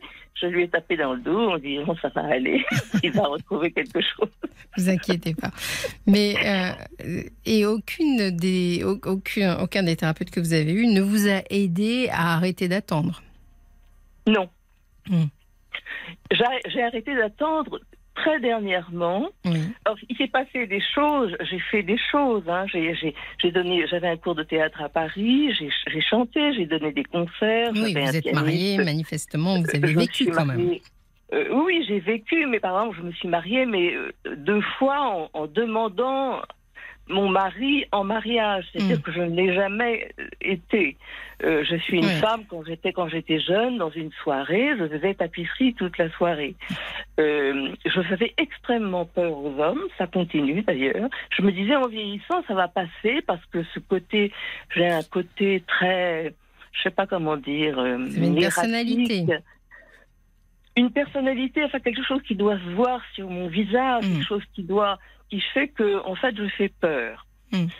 Donc euh, j'ai essayé de comprendre ça aussi. Et puis il y a de ça 23 ans, à la mort de ma mère, euh, brusquement, sans que je comprenne. Alors on dit toujours que dans une forme de couple, il y a toujours 50-50 et qu'il n'y a pas une personne qui est responsable, mais les deux. Là, c'est pas une histoire de couple, c'est avec ma sœur qui a 18 mois de plus que moi. Mm. Ça, ça s'est passé dernièrement. Euh, il se trouve qu'en ce moment, je suis particulièrement fragile parce que j'attends une prothèse de hanche, j'ai très mal. Je marche très difficilement, euh, sans beaucoup d'aide. Et euh, j'ai explosé auprès de ma sœur qui m'a, on peut dire, abandonnée depuis la mort de maman. Et euh, je voulais, vous, vous aviez commencé une phrase, j'aurais voulu que vous la finissiez. Ah, vous je l'avez pas fini. désolée. Non, c'est pas grave. Justement, je, je reviens sur ça. On reviendra sur votre sœur, bien entendu. Mais euh, vous me disiez que vous avez arrêté d'attendre à la mort de votre mère, c'est ça? D'attendre votre père?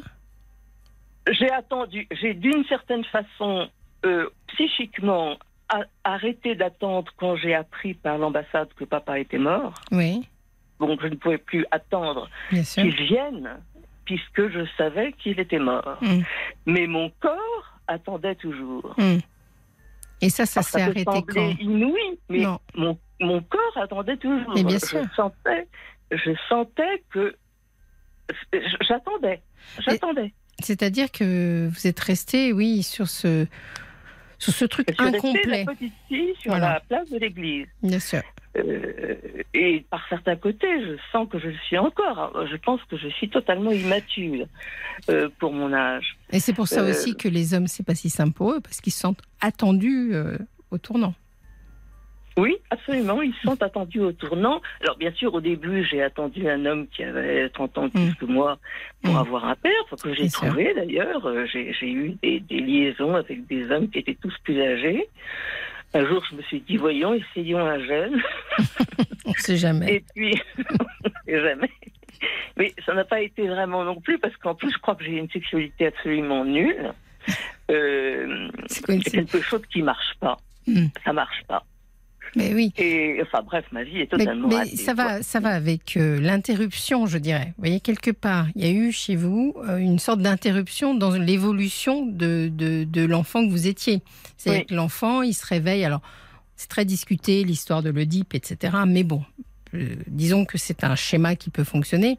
Vous, vous avez été séparé de votre père en plein milieu du moment où Oui. votre père vous conduisait inconsciemment vers les autres hommes. Et ça s'est Oui, arrêté brusquement. Oui. Donc, euh, Mm. euh, et, et donc, vous êtes mis en position d'attente. Alors, c'est pour ça que je vous posais la question par rapport à votre maman, parce que je me demandais si finalement vous l'attendiez pour vous ou vous l'attendiez pour elle. Donc, euh, Euh, Excellente question. Euh, J'attendais pour moi. mm, J'attendais pour. Je peux pas dire que je l'attendais pour elle parce que il m'a semblé qu'elle se remettait lentement. Elle l'avait beaucoup aimé. Je suis après tombée quand elle est morte sur des lettres à lui euh, et je me suis dit oh là là la pauvre. Je le savais déjà. J'étais Mm. déjà extrêmement dans l'empathie auprès de ma mère beaucoup trop tôt.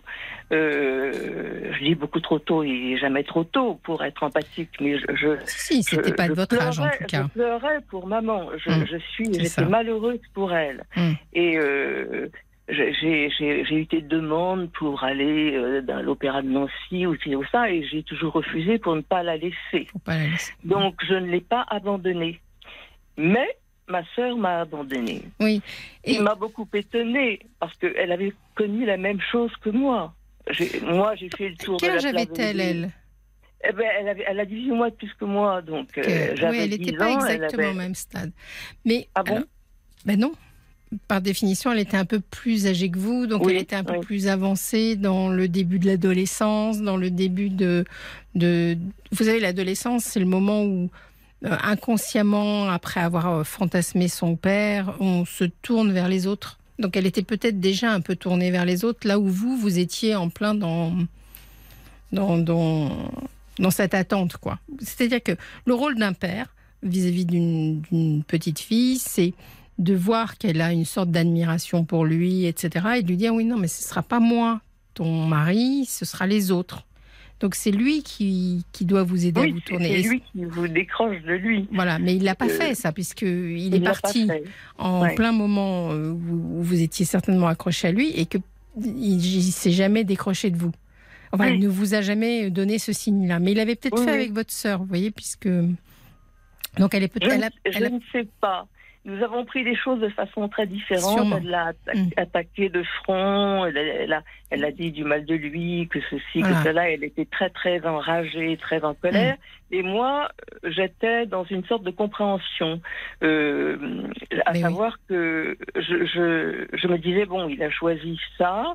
Euh, moi, j'ai abandonné les chiens que j'avais en Afrique. Lui, il nous abandonne nous.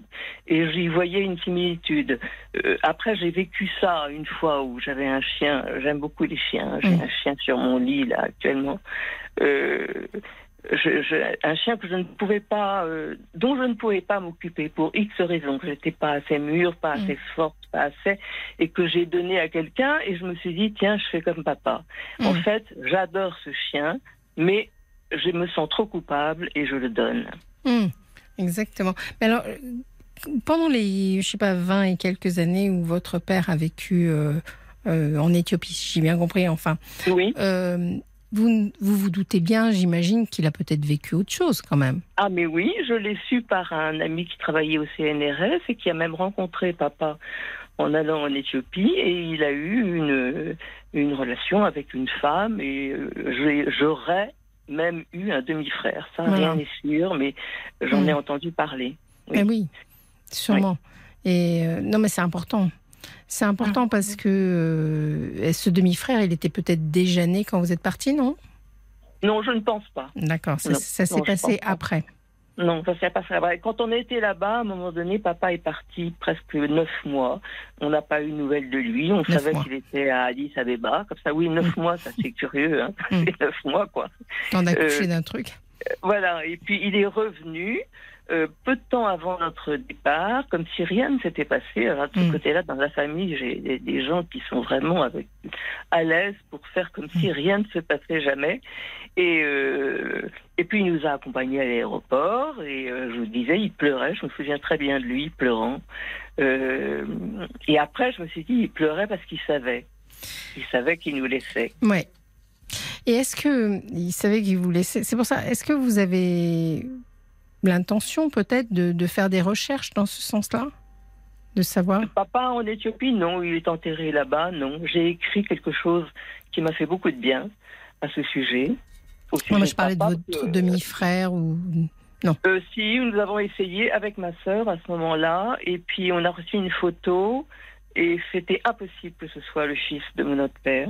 pourquoi? Euh, bah, parce que papa euh, avait euh, un physique très particulier. Il était, euh, il ressemblait à un Indien très très grand, euh, avec un, un visage d'Indien. Oui, euh, il était né à la Réunion où il y a beaucoup de mélanges. Hum. Euh, et puis après, on a su par quelqu'un que la photo qu'on avait reçue, euh, notre frère était sans doute mort, mais la, la photo, euh, c'était quelqu'un, euh, un usurpateur qui essayait de venir en D'accord. France. D'accord. Voilà. D'accord. Bah, c'est une histoire euh, incroyable mais et passionnante. Enfin, même si elle a été très douloureuse, hein. il y a des histoires qui peuvent être très douloureuses et à la fois très passionnantes. euh, oui. Mais La, la sensation que j'ai, en fait, de ne n'avoir jamais rien fait. oui, C'est curieux. hein. De, de... Alors après, j'ai été aidée, j'ai pris un Et pourtant, vous avez fait plein qui de m'a choses. sauvé la vie. Comment Vous- pourtant vous avez fait plein de choses. Oui, j'ai donné des cours d'art dramatique, j'ai Oui. chanté parce que chanter, on dit chanter, c'est pleurer deux fois. Alors j'ai pleuré deux fois. Et c'est une très jolie phrase que je, je Mais- trouve. Chanter, c'est pleurer deux fois, c'est magnifique. Mais vous savez que votre, euh, sens- votre sensation de n'avoir rien fait, si je peux me permettre, elle vient du fait que vous l'impr- vous avez l'impression d'avoir rien fait puisque votre père n'a assisté à rien de ce que vous avez fait. Oui, j'ai jamais pensé à ça. C'est souvent ça, si vous voulez. C'est curieux. Finalement, on est tous des enfants et euh, on, on agit ou on se fait voir ou on chante ou ce que vous. euh, C'est tout à fait juste, mais c'était maman qui tenait ce rôle. C'est-à-dire que c'était même euh, exagéré. Oui, Euh, je, je faisais les choses pour lui faire plaisir. C'était une, une pianiste virtuose Mm. euh, qui avait tout arrêté par amour de mon père et qui a fait en sorte que je ne fasse pas la même chose. J'ai l'air méchante quand je dis ça. Je ne le suis pas. Je, je me suis rendu Non, compte que. Euh, je prenais, euh, je remplaçais sa vie. Hmm. Oui. Donc peut-être euh, là on en peut revenir à justement à ce que vous me racontiez sur votre sœur qui qui vous a lâché au moment de la mort de votre mère. C'est peut-être que elle, finalement, si on se met dans sa posture, donc euh, peut-être qu'elle, elle a jamais réussi à occuper la vie de votre mère comme vous vous l'avez occupée. Euh, son père, il l'a aussi abandonné. Elle a peut-être une colère euh, indirecte ou Oui. inconsciente vis-à-vis de vous. Oui, oui, oui. Je pense beaucoup de gens m'ont dit, mais ta sœur est jalouse, tout simplement. Euh, euh, je, je disais non parce que je, moi je trouve que ma sœur est une personne très intelligente et très euh, très très courageuse, enfin qui a vraiment beaucoup de qualités. Et je, n'arrivais pas à lui prêter l'idée qu'elle soit jalouse. En Mais jalouse, c'est une souffrance. Vous voyez, la jalousie, c'est. Je ne sais pas si elle est jalouse, simplement elle est dans une sorte de souffrance euh, parce que euh, la petite place euh, qui restait au, à- aux côtés de votre maman, euh, bah, c'est vous qui l'avez eue, c'est pas elle. Donc mais j'ai rien fait pour l'avoir. non, mais bien sûr que non. Mais c'est parce que vous avez été, vous savez, les enfants, ils, ont les, ils sont à la place où on les met, pas à la place où qu'ils prennent. Ouais. Donc c'est elle qui vous a mis à cette place-là. Donc pourquoi elle vous a mis vous et pas votre sœur? Parce que j'étais artiste et qu'elle Oui, l'était. voilà, elle se reconnaissait plus en vous, Voilà. certainement. Oui, oui. certainement. Et pourtant, cas- j'étais très protectrice de ma sœur. Je me Mm. souviens, j'étais, je me souviens encore d'avoir dit, d'avoir prié Dieu, un Dieu auquel je ne crois pas, mais euh, c'est la formule. Mm. Euh, faites que ma sœur soit heureuse. Moi, ça n'a pas d'importance. Mm. Euh, je, je, et puis brusquement, cet abandon, j'ai trois neveux, cinq- quatre petits neveux, je ne les connais pas. Mm. Euh, elle m'a absolument séparée totalement de la famille. Elle habite à 15 km de chez moi. Et, hum, Mais elle veut pas vous partager ça. Elle veut, elle veut Non. pas, elle veut tout. Enfin, elle a l'impression d'avoir euh, trop partagé avec vous, certainement, mais sans que vous y soyez responsable. Mais là, elle veut avoir euh, toute la place, quoi. Oui, elle, voilà, elle ne voulait rien partager avec moi. Mm. oui. Mm. C'est Alors jusqu'à présent, difficile. on a réussi à s'appeler de temps en temps, à avoir un Mm. truc comme ça. Et l'autre jour, où j'étais très euh, très souffrante, c'est vrai que en ce moment, je suis vraiment dans les douleurs du matin jusqu'au soir. Euh, je lui ai demandé de l'aide, je lui ai demandé si elle pouvait me faire les courses un certain lundi. Euh, elle n'a pas rappelé, j'ai appelé, je lui ai dit mais tu devais venir me faire des courses, je ne peux absolument pas marcher aujourd'hui. Une histoire de hanche et l'embrayage, je ne peux plus appuyer sur la pédale d'embrayage. Euh, dit ben, je suis euh, non je ne peux pas venir. J'ai euh, euh, ben, je dis bah tu, tu pouvais me le dire. Euh, et mais figure-toi que j'ai un cours et bah, bah, je dis bah tu pouvais me dire que tu avais un cours. Et puis brusquement je ne sais pas ce qui m'a pris parce que j'étais crispée. Je lui dis écoute arrête de te venger. Hmm. j'aurais jamais dû lui dire ça. Non, au contraire, vous avez mis, on- vous avez mis les mots. Alors certes, vous l'avez mis peut-être parce que vous aviez la rage liée à la douleur, mais Oui. c'est exactement ça. Elle, elle se venge sur vous de quelque chose qui vous concerne pas, finalement, qui concerne euh, le, la façon dont vos parents vous ont positionné. oui Mais, Oui, c'est vrai. mais c'est aussi peut-être une. par SMS, qui est pire que tout. Euh, et alors vraiment Qu'est-ce qu'elle vous a une dit? violence, une violence Mm. Euh, que ça faisait 60 ans qu'elle me supportait. Alors ça, ça m'a fait rire parce que je me dis ah bon à 10 ans j'étais déjà euh, en train Mm. de l'emmerder et donc je lui ai envoyé un petit mot en disant alors ah, déjà à 10 ans j'étais. Mais à 10 ans, euh, c'était l'histoire du départ de votre père. Enfin, oui, départ. mais je pense que c'était une colère. Elle m'a envoyé un SMS où on voit qu'elle est extrêmement en colère, mais que c'est une colère d'enfant. Euh, ça fait 60 ans que tu, c'est un truc enfantin. Euh, il est évident que ça fait pas 60 ans que euh, de- depuis quand elle s'est mariée, c'est moi qui lui ai présenté son mari. Donc quand on avait 30 ans l'une et l'autre, on se voyait, je lui présente Arthur, les choses se passent à peu près bien. Et puis c'est quand j'arrive ici, maman très malade, euh, avec moi-même un cancer du sein, récidivant, et puis là brusquement quelque chose tourne. Ouais. Euh, et, et je peux rien vous dire parce Mm. qu'en fait je ne comprends rien. C'est-à-dire que, vous savez, il y a une expression qui, qui vaut ce qu'elle vaut, mais qui dit euh, chacun voit midi à sa porte. Elle, elle Oui. est dans sa propre euh, histoire à elle et elle a l'impression, qui est certainement fausse, mais c'est le sentiment qu'elle a, que si elle veut, elle, exister, alors elle ne doit pas vous faire exister dans sa vie. Bah, c'est tout à fait vrai malheureusement, mais c'est extrêmement triste. Oui, mais ça, euh, si vous voulez, c'est à elle de faire le travail pour comprendre que euh, ce n'est pas, c'est certainement pas la solution. Mais Bah, ça ne veut pas dire qu'elle la fera pas. de- Mais ça viendra. Vous êtes mal placé. Voyez, si je peux me permettre, Oui. vous êtes mal placé. Plus mais, vous euh, allez réclamer, et, mais peut-être que elle, il faut que vous lui donniez un peu de crédit, et peut-être que elle toute seule, petit à petit, elle va comprendre que voilà. euh, vous avez été l'une et l'autre victime de la situation et que euh, voilà et que vous n'êtes pas responsable de, ce qui se passe. Laissez-lui peut-être le temps de comprendre. Je lui laisse absolument tout le temps. Euh, Dernièrement, j'ai pensé, je me suis dit, je vais lui envoyer un mot en lui disant, allez, sortons de là, parlons, essayons de trouver. euh, euh, je ne suis pas tout ce que tu dis et tout ce que tu penses. euh, Mm. Tu ne me connais pas. Tu- Ça fait 23 ans que tu ne sais même pas ce que je fais.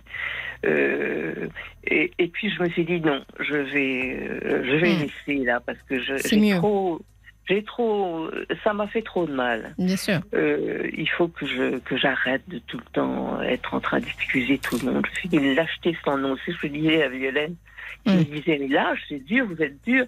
Mais en même temps, je pense que je suis assez lâche. Oui. Quand je l'ai les rares fois où je l'ai eu en face de moi, je je me dis bon, je vais essayer de parler avec elle, et puis elle me fait peur. Hmm. Comme vous aux hommes. Elle aboie un peu, elle me. Mm. Oui, elle, elle essaye de- de- de- d'être un peu dans la, dans la domination. Oui, oui, exactement, dans la domination. Et ça, j'ai du mal. Je ne sais pas comment on fait. Je, je, je laisse tomber. Là, là, je, c'est vrai que je lâche tout. Quoi. Je- Et puis je me dis peut-être qu'elle a construit quelque chose qui, elle, la tient bien, C'est ça. euh, qu'elle est à peu près bien dans sa dans sa vie, et, et que si jamais je disais quelque chose qui soit un temps, un tout petit peu vrai, parce que ça m'arrive de temps en temps, euh, je démolis tout. Et pourquoi? Puisque puisqu'elle va bien. Il faut, faut que vous le fassiez un peu confiance et peut-être qu'elle euh, qu'elle retrouvera, je dirais, euh, le, le chemin et elle a besoin de faire son évolution euh, personnelle. C'est un très beau témoignage, Anna, celui que vous. Bon, enfin, on a quand même 70 ans. Enfin, je vais avoir 71 ans Oui, en, je en sais. C'est quand même triste tout ça, euh, parce que bon, bah, bah, voilà, je suis vieille et j'ai plus, euh, euh, j'ai plus le temps devant moi. Mais oui, mais le peu, prétexte- hein, mais, euh, le prétexte de, de l'âge qui file euh, n'est pas obligatoirement. euh, Vous voyez, euh, quand on doit faire un travail personnel, ça n'a pas beaucoup de rapport avec l'âge qui file finalement. oui, c'est le- vrai. Le, le temps, c'est une phrase que moi j'aime bien, c'est le temps, c'est pas compressible. Donc euh, Oui. le temps dont elle a besoin, ben, finalement, euh, oui, il- on peut regarder de l'extérieur et se dire ah, c'est dommage que on perde ces années-là, mais euh, c'est pas grave du moment que qu'au bout d'un moment elle comprenne et qu'elle qu'elle revienne. Laissez-lui le temps. Ah, Et vous- je ne perds pas qu'elle, je perds mes trois neveux, je perds mes Oui. petits neveux, deux petites nièces et deux petits que je, Je ne comprends que ça soit douloureux. Euh, à quelque chose, et donc je suis absolument seule. Oui. Euh, je vis à la campagne, j'ai pas, j'ai une maison, j'ai un chien, deux chats, je suis pas malheureuse. Mm. Un rien me, me, me fait rire, et me, mais en même temps, j'ai en moi euh, quelque chose Ouais, que je trouve injuste, C'est-à-dire qu'elle est venue remplir, enfin pas remplir, mais elle est venue reproduire le vide que ça a représenté l'absence de votre père. quoi. Oui, ça vous le dites beaucoup mieux que moi, parce que je, je réfléchis beaucoup quand même à tout Mm. ça. J'entends. ouais. c'est vrai, ça, c'est vrai, oui. Mm. oui. Merci Anna pour votre témoignage. Je vous souhaite que les choses s'arrangent et à mon avis, ça s'arrangera euh, sans que vous y fassissiez quoi que ce soit parce que je ne crois pas que ça puisse venir de vous. Ben, Justement. Je vous le souhaite. ça m'embêterait que ça vienne de moi. Mm, Je vous le souhaite vraiment. Non, non, que, ça- la, que la solution puisse venir de Ah vous. oui, hein. j'ai compris. Oui, C'est ça que je veux dire. Je crois pas Oui, que, oui, oui. je crois Oui, que de temps en oui. temps, il faut laisser aux gens qui nous sont proches euh, le chemin qu'ils ont à faire. Oui, oui. Mm. Mm. Vous pouvez Bah, pas écoutez, trop merci de intervenir. m'avoir écouté, en tout De cas. rien, Anna. C'était très agréable. Vraiment. Je vous remercie. Passez une bonne soirée. Vous aussi, au revoir. Au revoir. Fabienne Kramer sur RTL. Par... C'est Jusqu'à minuit Parlons-nous. avec Fabienne Kramer sur RTL. On entame notre dernière demi-heure ensemble et on se retrouvera bien entendu demain. Oui, demain c'est mercredi, bien entendu, on sera là. On va écouter le témoignage d'Anne-Marie. Bonsoir Anne-Marie. Bonsoir Fabienne. Je vous écoute. Oui, alors euh, donc moi je vous ai appelé pour euh, justement vous parler un petit peu de, bah, de mon fils, Oui. des inquiétudes euh, ben, que je peux et que mon mari aussi peut avoir. Voilà, alors euh, je vais déjà vous dire un petit peu, ben, présenter un petit peu la situation. Donc il a presque 29 ans, il travaille depuis deux ans, donc il Mhm. a quitté euh, voilà notre notre domicile, le, le nid, on va dire familial. Il est euh, donc nous sommes en région parisienne, donc il est Mhm. parti euh, pas très loin de nous, donc en colocation avec euh, deux copains. Voilà que nous connaissons pas. Mhm. Donc euh, bon, la situation, il a fait de, de belles études, mais il y a eu dans son adolescence ou dans sa vie, on va dire, de jeune adulte, entre 19 et 21 ans, des petits soucis, euh, des rappels à la loi, etc. Mhm. Voilà, donc euh, bon, là, il y a une situation, il gagne sa vie, etc. Donc il est parti, il est en colocation avec euh, deux copains, deux Mhm. copains que nous ne connaissons pas, Oui. ni par le prénom, ni rien. Alors on connaît ses copains de sport, mais on Mhm. ne connaît pas ses, ses copains qui fréquentent depuis bah, l'âge, on va dire, de 20 ans, lorsqu'il était étudiant, etc. Voilà, ni les prénoms, ni rien. Donc on a quand même quelques... Enfin, on a, moi, personnellement, donc j'ai beaucoup d'inquiétudes Oui. ben, sur, euh, je sais pas, sur, euh, ben, sur sa vie, sur ce qu'il peut faire. euh, Voilà, donc euh, je suis, euh, c'est ce que je disais. vous à le, votre- vous le soupçonnez de quoi? Enfin, vous Ben, vous inquiétez de quoi? de- euh, euh, Je soupçonne de rien, mais j'ai, je suis toujours un petit peu craintive et un petit peu savoir si s'il fréquente des, les bonnes personnes, Oui. voilà, De quoi peut-on euh, J'essaye de, de- de vous aider à dire les choses. mais Oui. De quoi peut-on s'inquiéter euh, Vous pouvez vous inquiéter. Je sais pas, on Alors, s'inquiète. bon, je vais vous dire Oui, aussi, voilà, alors, c'est ça. euh, je pense aussi à la drogue. Voilà. Oui, c'est ça. On pense Voilà, à la drogue. Il faut dire les choses. Mais parce que ça. vous pourriez vous, inter- vous interroger sur, sur le plan euh, de- Comment de- sur l'angoisse euh, éventuellement liée à, à des consommations, ou euh, vous pourriez, c'est pour ça que j'essayais de préciser, vous pourriez vous interroger aussi sur sa sexualité, par exemple. Donc euh, c'était ça que j'essayais de cerner. Oui, alors la sexualité, euh, non. Non, non, pas du tout. hein. Mm. Non, non, il a, il a eu une amie pendant euh, Voilà, donc c'est pas voilà, ça. de la terminale Mm. jusqu'à. Ouais, oh non, ça, pas du tout. Mais euh, peut-être, oui, ça, oui, oui, ça. Justement, je pense que c'est. Parce que quand il a eu ces petits euh, problèmes entre 19 et 21 ans, ces rappels à la loi, comme vous m'avez dit, c'était les autour de, de Alors, c'était pas consommation. autour de stupéfiants, Mm. mais c'était bon. Il fréquentait, je pense, pas les bonnes personnes. Il y avait eu des, une histoire de faux billets. Voilà, il y avait des choses comme ça. Ça n'a jamais été très clair Oui. quand on a essayé de lui parler, moi et mon mari. Donc c'était euh, ah bah oui, c'est un copain. Il m'a donné un billet de 50 euros. Je me suis fait avoir. Je suis allée au tabac. Mm. Voilà, donc c'était, il n'y a, jamais eu rien de, de clair quoi Mm. là-dessus. Donc si vous voulez là maintenant, il a pris ah, après oui, il y a eu ce, ce doute un peu de euh, ben, qui, qui, qui fume, euh, voilà. Oui. Il a vécu, lorsqu'il a fini son master, il a vécu un an avec nous. Donc là aussi, oh, c'était un petit peu pour nous une année, on va dire, de, bah, de on voyait un peu comment il fonctionnait. Effectivement, bon, il n'y avait rien. Quoi. Il était là, il était au carré. Bon, il fumait ma cigarette, d'accord, mais bon, je me dis si vraiment il avait fumé, il avait consommé, il n'aurait pas pu pendant un an euh, faire euh, double jeu comme ça. Mais c'est surtout qu'il a 28 ans, c'est ça votre fils? 29 dans quelques jours là. Hein. Donc il est, il est large, enfin il est adulte et hum. au bout d'un moment, la vie de nos enfants, elle nous échappe un peu.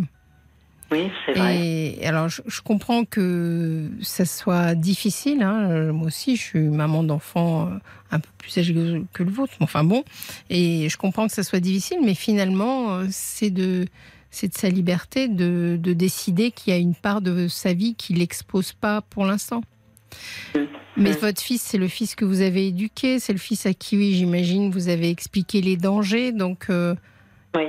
Hum, hum, hum faut peut-être faire un peu J'ai toujours cette crainte parce que euh, je pense que c'est le fait que je connaisse pas non plus ces mmh. oui, parce que vous me l'avez dit deux fois, le fait. Oui, vous m'avez répété presque deux fois la même phrase sur le fait qu'il il vivait en colocation avec deux copains dont vous ne connaissez même pas les prénoms. Mmh, c'est ça, c'est ça. Parce que rien n'est clair, j'ai envie de dire. Et vous savez où il habite? Oui, mais on n'a jamais été chez lui. Oui. Quand on va le voir, on le dépose en bas de son immeuble et voilà. Hmm. On va déjeuner avec lui, il monte. Alors il est désolé la question... parce en colocation, donc il peut pas. Oui, c'est souvent un peu compliqué en colocation. Bah, je me dis, à 28 ans, euh, c'est un peu glauque. Quoi. Pourquoi? Bon, d'accord, t'es avec deux copains, mais bon, on peut venir. Il y en a un qui travaille, l'autre qui travaille pas. Donc, si vous voulez, on ne sait pas. Voilà, c'est. Et quand vous lui posez la question, vous lui dites, euh, qu'est-ce qu'il répond? Si vous lui dites pourquoi, euh, pourquoi On lui pose jamais vraiment la question. Voilà, ah. pour dire les choses. On pose pas trop parce qu'on n'a pas très. je sais pas. J'ai, alors moi, de mon côté, euh, euh, si on lui dit, mais donc euh, les copains me disent oui, bon, il y en a qui travaillent, l'autre qui bosse pas. Mm. Mais voilà, donc on est comme ça. Souvent, dans ces cas, dans ces cas-là, quand on a l'impression d'avoir un enfant qui nous cache quelque chose, parce que c'est ce que vous êtes en train de dire, ben voilà. euh, on n'ose pas lui poser les questions parce qu'on se dit, euh, je risque de le perdre, ou il va disparaître du jour au lendemain, ou il va couper les ponts, ou quelque chose comme ça. Ouais, peur de la vérité, peut-être aussi. Hein. Oui, ou peut-être peur de. Ben, qu'est-ce que, quelle vérité pourrait être difficile à entendre? Ben, la vérité, de toute façon, euh, même si c'est si c'est pas bon, on l'aura jamais, quoi, je crois. Hmm. Non, mais c'est ce que je me dis. La vérité, si vous n'arrivez pas à la verbaliser, essayez de la verbaliser, la vérité mais pire. Je me dis euh, si. Euh, alors, des fois, je suis même arrivée à me douter hmm. s'il travaillait ou pas. Voilà. Oui, voilà, ça aussi. Hein ça aussi. Hein. Ah, vous n'avez pas confiance du tout, finalement. Non, pas du tout. Non, pas du tout. Et ça, je lui ai dit. Et euh, ça a été une fois aussi euh, très fort. Il m'a dit, mais qu'est-ce que je peux te faire pour, et te, t'écrire, te dire pour que tu aies confiance? Eh oui. J'ai envie de dire, ben, pas grand-chose, si qu'il ait une copine ou qu'il vive seul et qu'on puisse aller chez lui comme on veut. Tant que c'est comme ça, si moi il m'envoie pas un texto euh, tous les deux jours et je me retiens parce que ce serait mm. tous les jours, euh, ben je suis inquiète. Voilà, j'ai peur qu'il arrive quelque chose parce que je sais que c'est quelqu'un qui peut se mettre en danger, qui est sûrement influençable et on ne sait pas. Voilà, et je sais pas qui il est, donc j'échafaude plein de choses. Oui, j'entends très bien Anne-Marie. Alors en fait, est-ce qu'on peut imaginer, enfin, est-ce que si j'imagine ça, euh, je suis à peu près dans le vrai, c'est que finalement vous avez perdu confiance avec lui quand il a eu ces fameux rappels à la loi? À partir de là, vous avez perdu confiance? Oui, sûrement. Oui, sûrement. Oui, donc, sûrement. Hmm. Donc finalement, il a fait euh, un ou deux faux pas? Euh, oui, il a, il a été euh, beaucoup dans le rouge, beaucoup hmm. dans le rouge. Il s'est mis en danger en situation lorsqu'il était en, en, résidence universitaire. Il s'est pris la tête avec la logeuse. Enfin, il est responsable de, de la résidence avec des jeunes. Donc, il a été souvent c'était euh, voilà, c'est euh, voilà tout ce qui est la loi, il supporte pas. Donc il n'est pas dans le cadre. C'est-à-dire, ah, que voilà, c'est pas l'enfant euh, hum. qui qui voilà qui marche droit comme vous voudriez. Qui, non, mais, non, ben, mais, tout sauf ça. Mais de là à imaginer parce que, lui, sa droiture, il l'a, parce que Bien il sûr. me dit oui, qu'il a, il a sa ligne, et c'est vrai, parce que les études, il s'est mené son truc. hein. Voilà, vous m'avez dit qu'il avait fait des belles études, qu'il Oui, oui, oui, travaillait. ah bah oui, complètement. Hein, bac plus 5, euh, tout Mm. avec mention, euh, super. Mais et j'arrive pas parce qu'il y a un côté, si vous voulez, euh, bah, obscur un peu chez lui. Euh, C'est-à-dire que peut-être qu'il. Vous savez, moi j'ai. J'ai une phrase qui me vient de ma maman, et que je, donc je peux la citer, Hein que je trouve très belle, qui dit plutôt tout entendre que de ne rien savoir. C'est-à-dire que finalement, euh, il y a, on dit aux gens euh, ce qu'ils sont capables d'entendre. Mhm. Et peut-être que votre fils, il se dit que voilà qu'il a des choses à vivre et que si vous étiez au courant, bah finalement vous n'approuveriez peut-être pas et que du coup il préfère pas vous le dire. Comme ça, euh, voyez, il se peut aussi. Ce que je veux dire par là, c'est que si vous lui tendez la main en lui disant mais tu sais, euh, on peut entendre, Mm. on peut entendre, on peut supporter euh, Mm. bah, justement que tu partages pas exactement les mêmes valeurs que nous, que que tu aies une vision différente de la vie, que, que peut-être de temps en temps, euh, oui, en effet, euh, tu fumes un peu euh, dans un coin, mais que c'est peut-être pas un drame non plus. Vous voyez, s'il se sent Mhm. pas condamné sous Mhm. prétexte qu'il n'est pas exactement dans le cadre éducationnel qui est le vôtre, Mhm. peut-être qu'il arrivera plus facilement à parler. Alors ça, moi, j'ai aussi tenté avec lui. Mhm. Hein. Ah, je, lui ai dit parce que. Mais vous n'êtes pas seul, vous avez votre mari aussi. Oui, oui, oui, mais complètement, oui, oui, oui, oui. Mais euh, bon, on, on a découvert aussi, euh, voilà, hein, lorsqu'il avait 17-18 ans, euh, moi je travaille avec les jeunes aussi, donc je connais un petit peu Mhm, le truc. mhm. Donc il y avait des odeurs aussi qui se passaient quand même. Mais euh, bon, bien sûr, il a dit non. Si on, voilà, il y a des choses, c'est pas facile de dire aux parents, c'est sûr. hein. Alors, aux parents, justement, je voulais venir là-dessus. Ouais. Est-ce que si votre fils vous dit quelque chose à vous, ce sera transmis à son père? Hum, oui, bah oui, Donc, euh, il s'adresse aux parents. oui.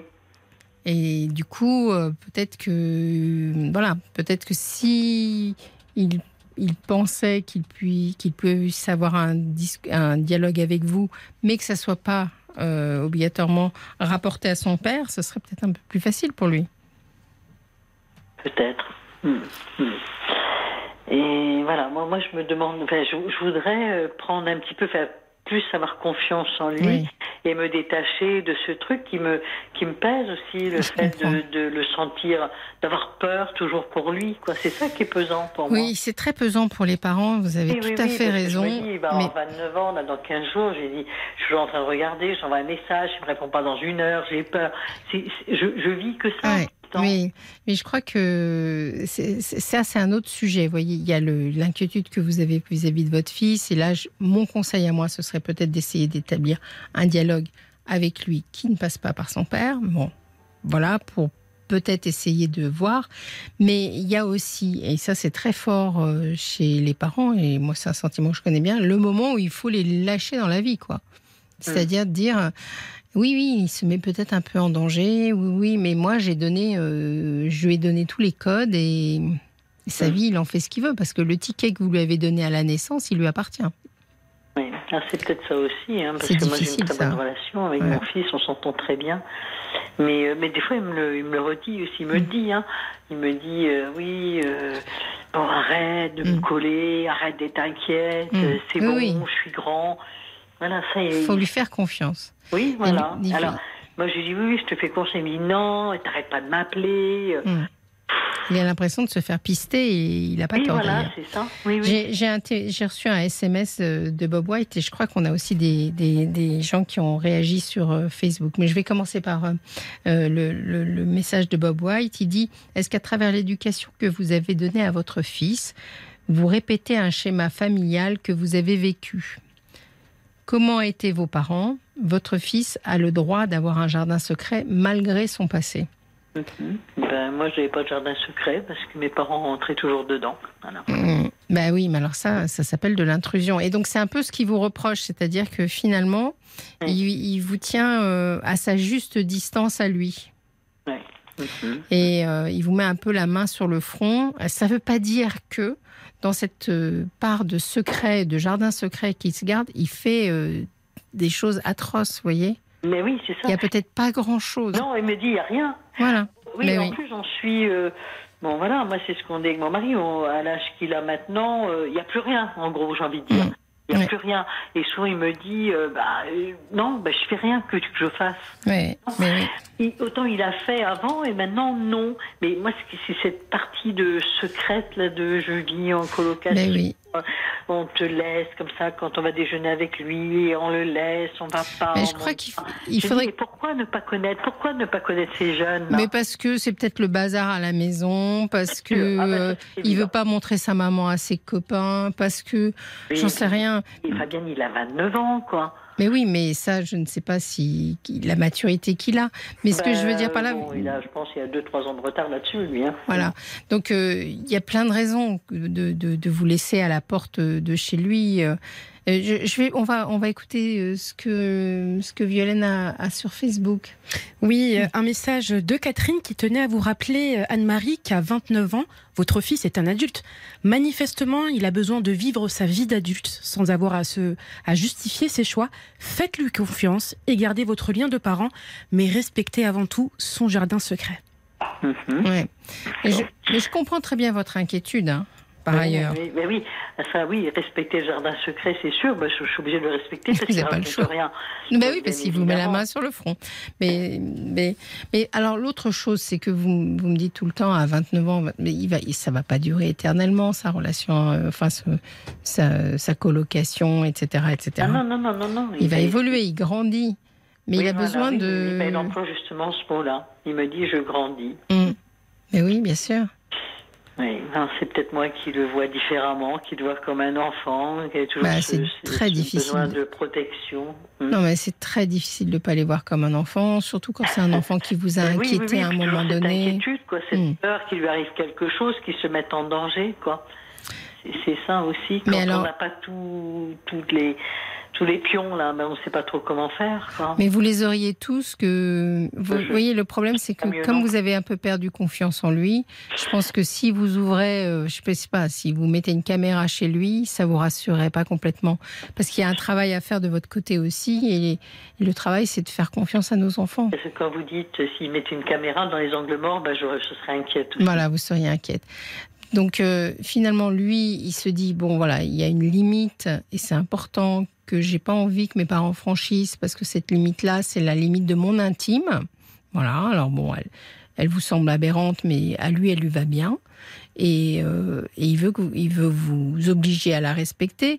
Je pense que si d'emblée vous, vous vous teniez à distance de cette limite en lui disant non mais finalement euh, voilà en, en ne mettant pas de pression dans ce sens-là, euh, il, se, il en serait certainement soulagé. Et puis, euh, mais, parce, que- mais le travail que vous avez à faire, c'est de réussir à lui faire confiance, même si, tout à l'heure, vous m'avez dit, euh, il est influençable. Je, je pense, je pense. Mais bon, Ouais. oui et Mais- non, parce qu'il est influençable, mais il, il a cartonné toutes ses études, Ah oui, oui, euh, oui, il non, non, travaille, mais ça, euh, donc il Et est... voilà, il n'y a, rien à prouver. Mm. C'est- nickel. Et je me dis où je serai tranquille le jour qu'il y a une copine qui vit avec lui, terminé. Voilà. Mais Et ça, une je- copine ou un copain, Ça, pff, non, peu importe. Oui, bah, après ça, oui. Non, mais je veux dire, voilà, peu importe si Il avait une, une amie avant, il n'a pas vécu avec elle parce que bon, c'était leur Mm. fin d'études. Mais je me dis, bon, s'il vit avec quelqu'un, ben, je suis rassurée. Parce qu'il y a quelqu'un qui me prévient s'il y a quelque chose. Or mais c'est quelqu'un qui, qui le surveille à votre place. C'est ce que vous Oui, êtes en ça. train de me dire. mais Ah, Parce que là, quand il me dit oui, avec les copains, on a enlevé le détecteur de fumée, l'autre il fume dans son lit. Non, mais attends, c'est c'est pas possible ça. ouais. Ah, je bah, c'est des, jeunes qui que Tout le font. monde peut mourir là-dedans. Voilà, c'est ça. Non, mais bon, c'est pas tous les jours Ouais. Non, mais je comprends très bien votre inquiétude, mais Voilà, ça, elle vous pas- ronge et elle va pas être productive. Donc euh, le mieux quand même, c'est peut-être de d'essayer. euh, J'espère que mes enfants écoutent pas parce qu'ils vont dire, bah, donc, maman, toi, tu ferais bien de commencer par toi. Moi non plus, ça m'étonnerait, il n'écoute pas RTL, donc je suis tranquille. Vous êtes tranquille. Mais je veux dire par là, ce qu'il faut, euh, c'est que voilà, il vous donne sa limite et il faut la respecter. Oui, c'est ça, je C'est super important. Et pas essayer de, la, de rogner là-dessus parce que, à mon avis, euh, plus vous essayez de rogner dans ce sens-là et plus il va vous tenir à distance. Mm. Mais après, il vient. Alors, mise à distance, donc, euh, bon, entre, entre nous, il n'y a, pas- y a pas de problème, hein, ça, ça va bien. Mm. Et moi, des fois, j'essaye aussi. Je me dis, bah, allez, j'ai passé trois jours sans envoyer de message. C'est bien. Une fois, j'ai envoyé, ça faisait trois jours. Il m'a dit, non, on s'est eu il n'y a pas longtemps. Ouais. Bon, c'est vrai qu'ils archivent tout. Donc, il a dit, ah là là, ça y est, l'argent à la casse-pied. Mm. C'est comme ça, parce que quand j'ai pas de nouvelles, je me dis, voilà, qu'est-ce qu'il fait, Mais où il est, quoi. Il y, a un sta- il y a un stade où c'est nos enfants qui définissent euh, la juste distance qu'ils doivent avoir avec nous. C'est plus à nous de la c'est définir. difficile aussi, je pense, à bien Oui, c'est difficile. Voilà. C'est difficile. Je connais, je suis passée par là. C'est Vous très avez des difficile. enfants qui ont cet âge-là Oui, un peu plus âgés. Ouais, mais c'est dur, hein. Oui, c'est difficile, je sais. Je Ouais, sais. mais, mais- mais moi j'ai fait des études, je suis éducatrice spécialisée, donc je connais Mm. aussi la jeunesse. Mais après je me dis, euh, ben, c'est facile, enfin je vais dire ça comme ça, mais euh, c'est facile d'être psychologue quand c'est chez les autres, mais quand C'est plus facile, soi, voilà. dur, hein. Parce qu'il y a les tripes. Hein. Il y a les tripes. Je vous remercie en tout cas pour votre témoignage. On, est, on arrive à la fin de l'émission. Je vous remercie. C'était vraiment euh, très intéressant, Anne-Marie. Et puis bon courage, bon courage pour respecter les bonnes, les bonnes distances. Au revoir. Je vous dis au revoir à tous. On se retrouve demain, 22h minuit, en direct sur RTL pour Parlons-nous.